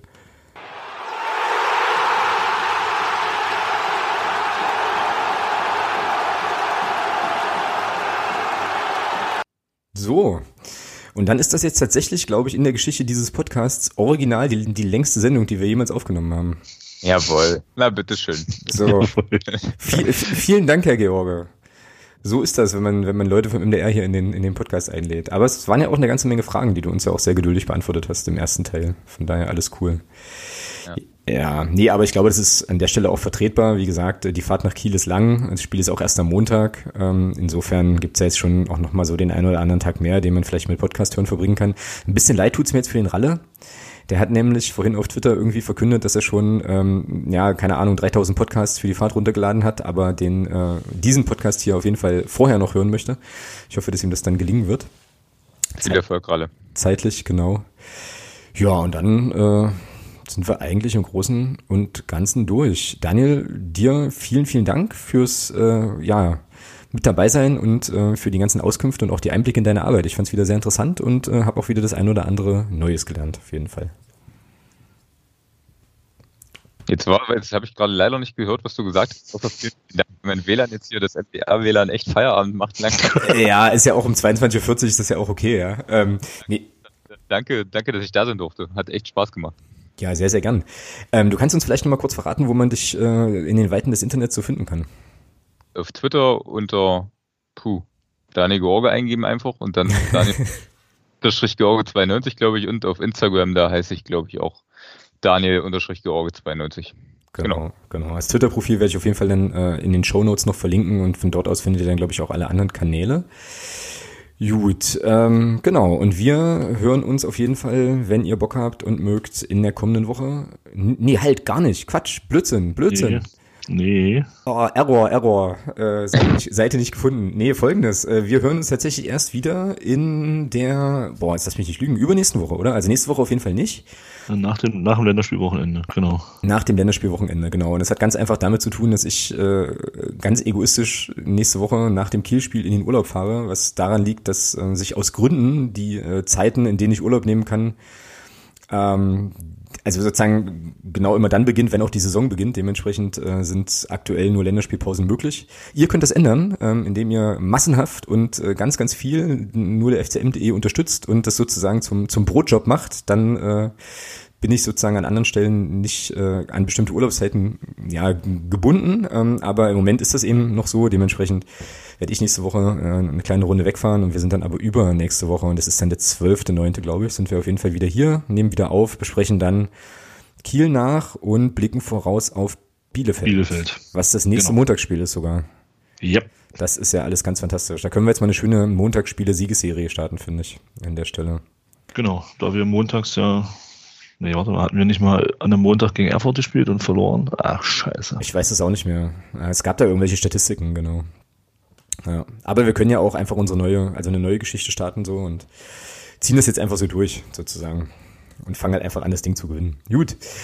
In diesem Sinne, ähm, viel Spaß mit den, mit den zwei Stunden nur der FCM-Podcast. Ähm, und dann würde ich einfach sagen, tschüss in die Runde, bis demnächst und macht's gut. Tschüss. Bis dann. Ciao, ciao. Ciao.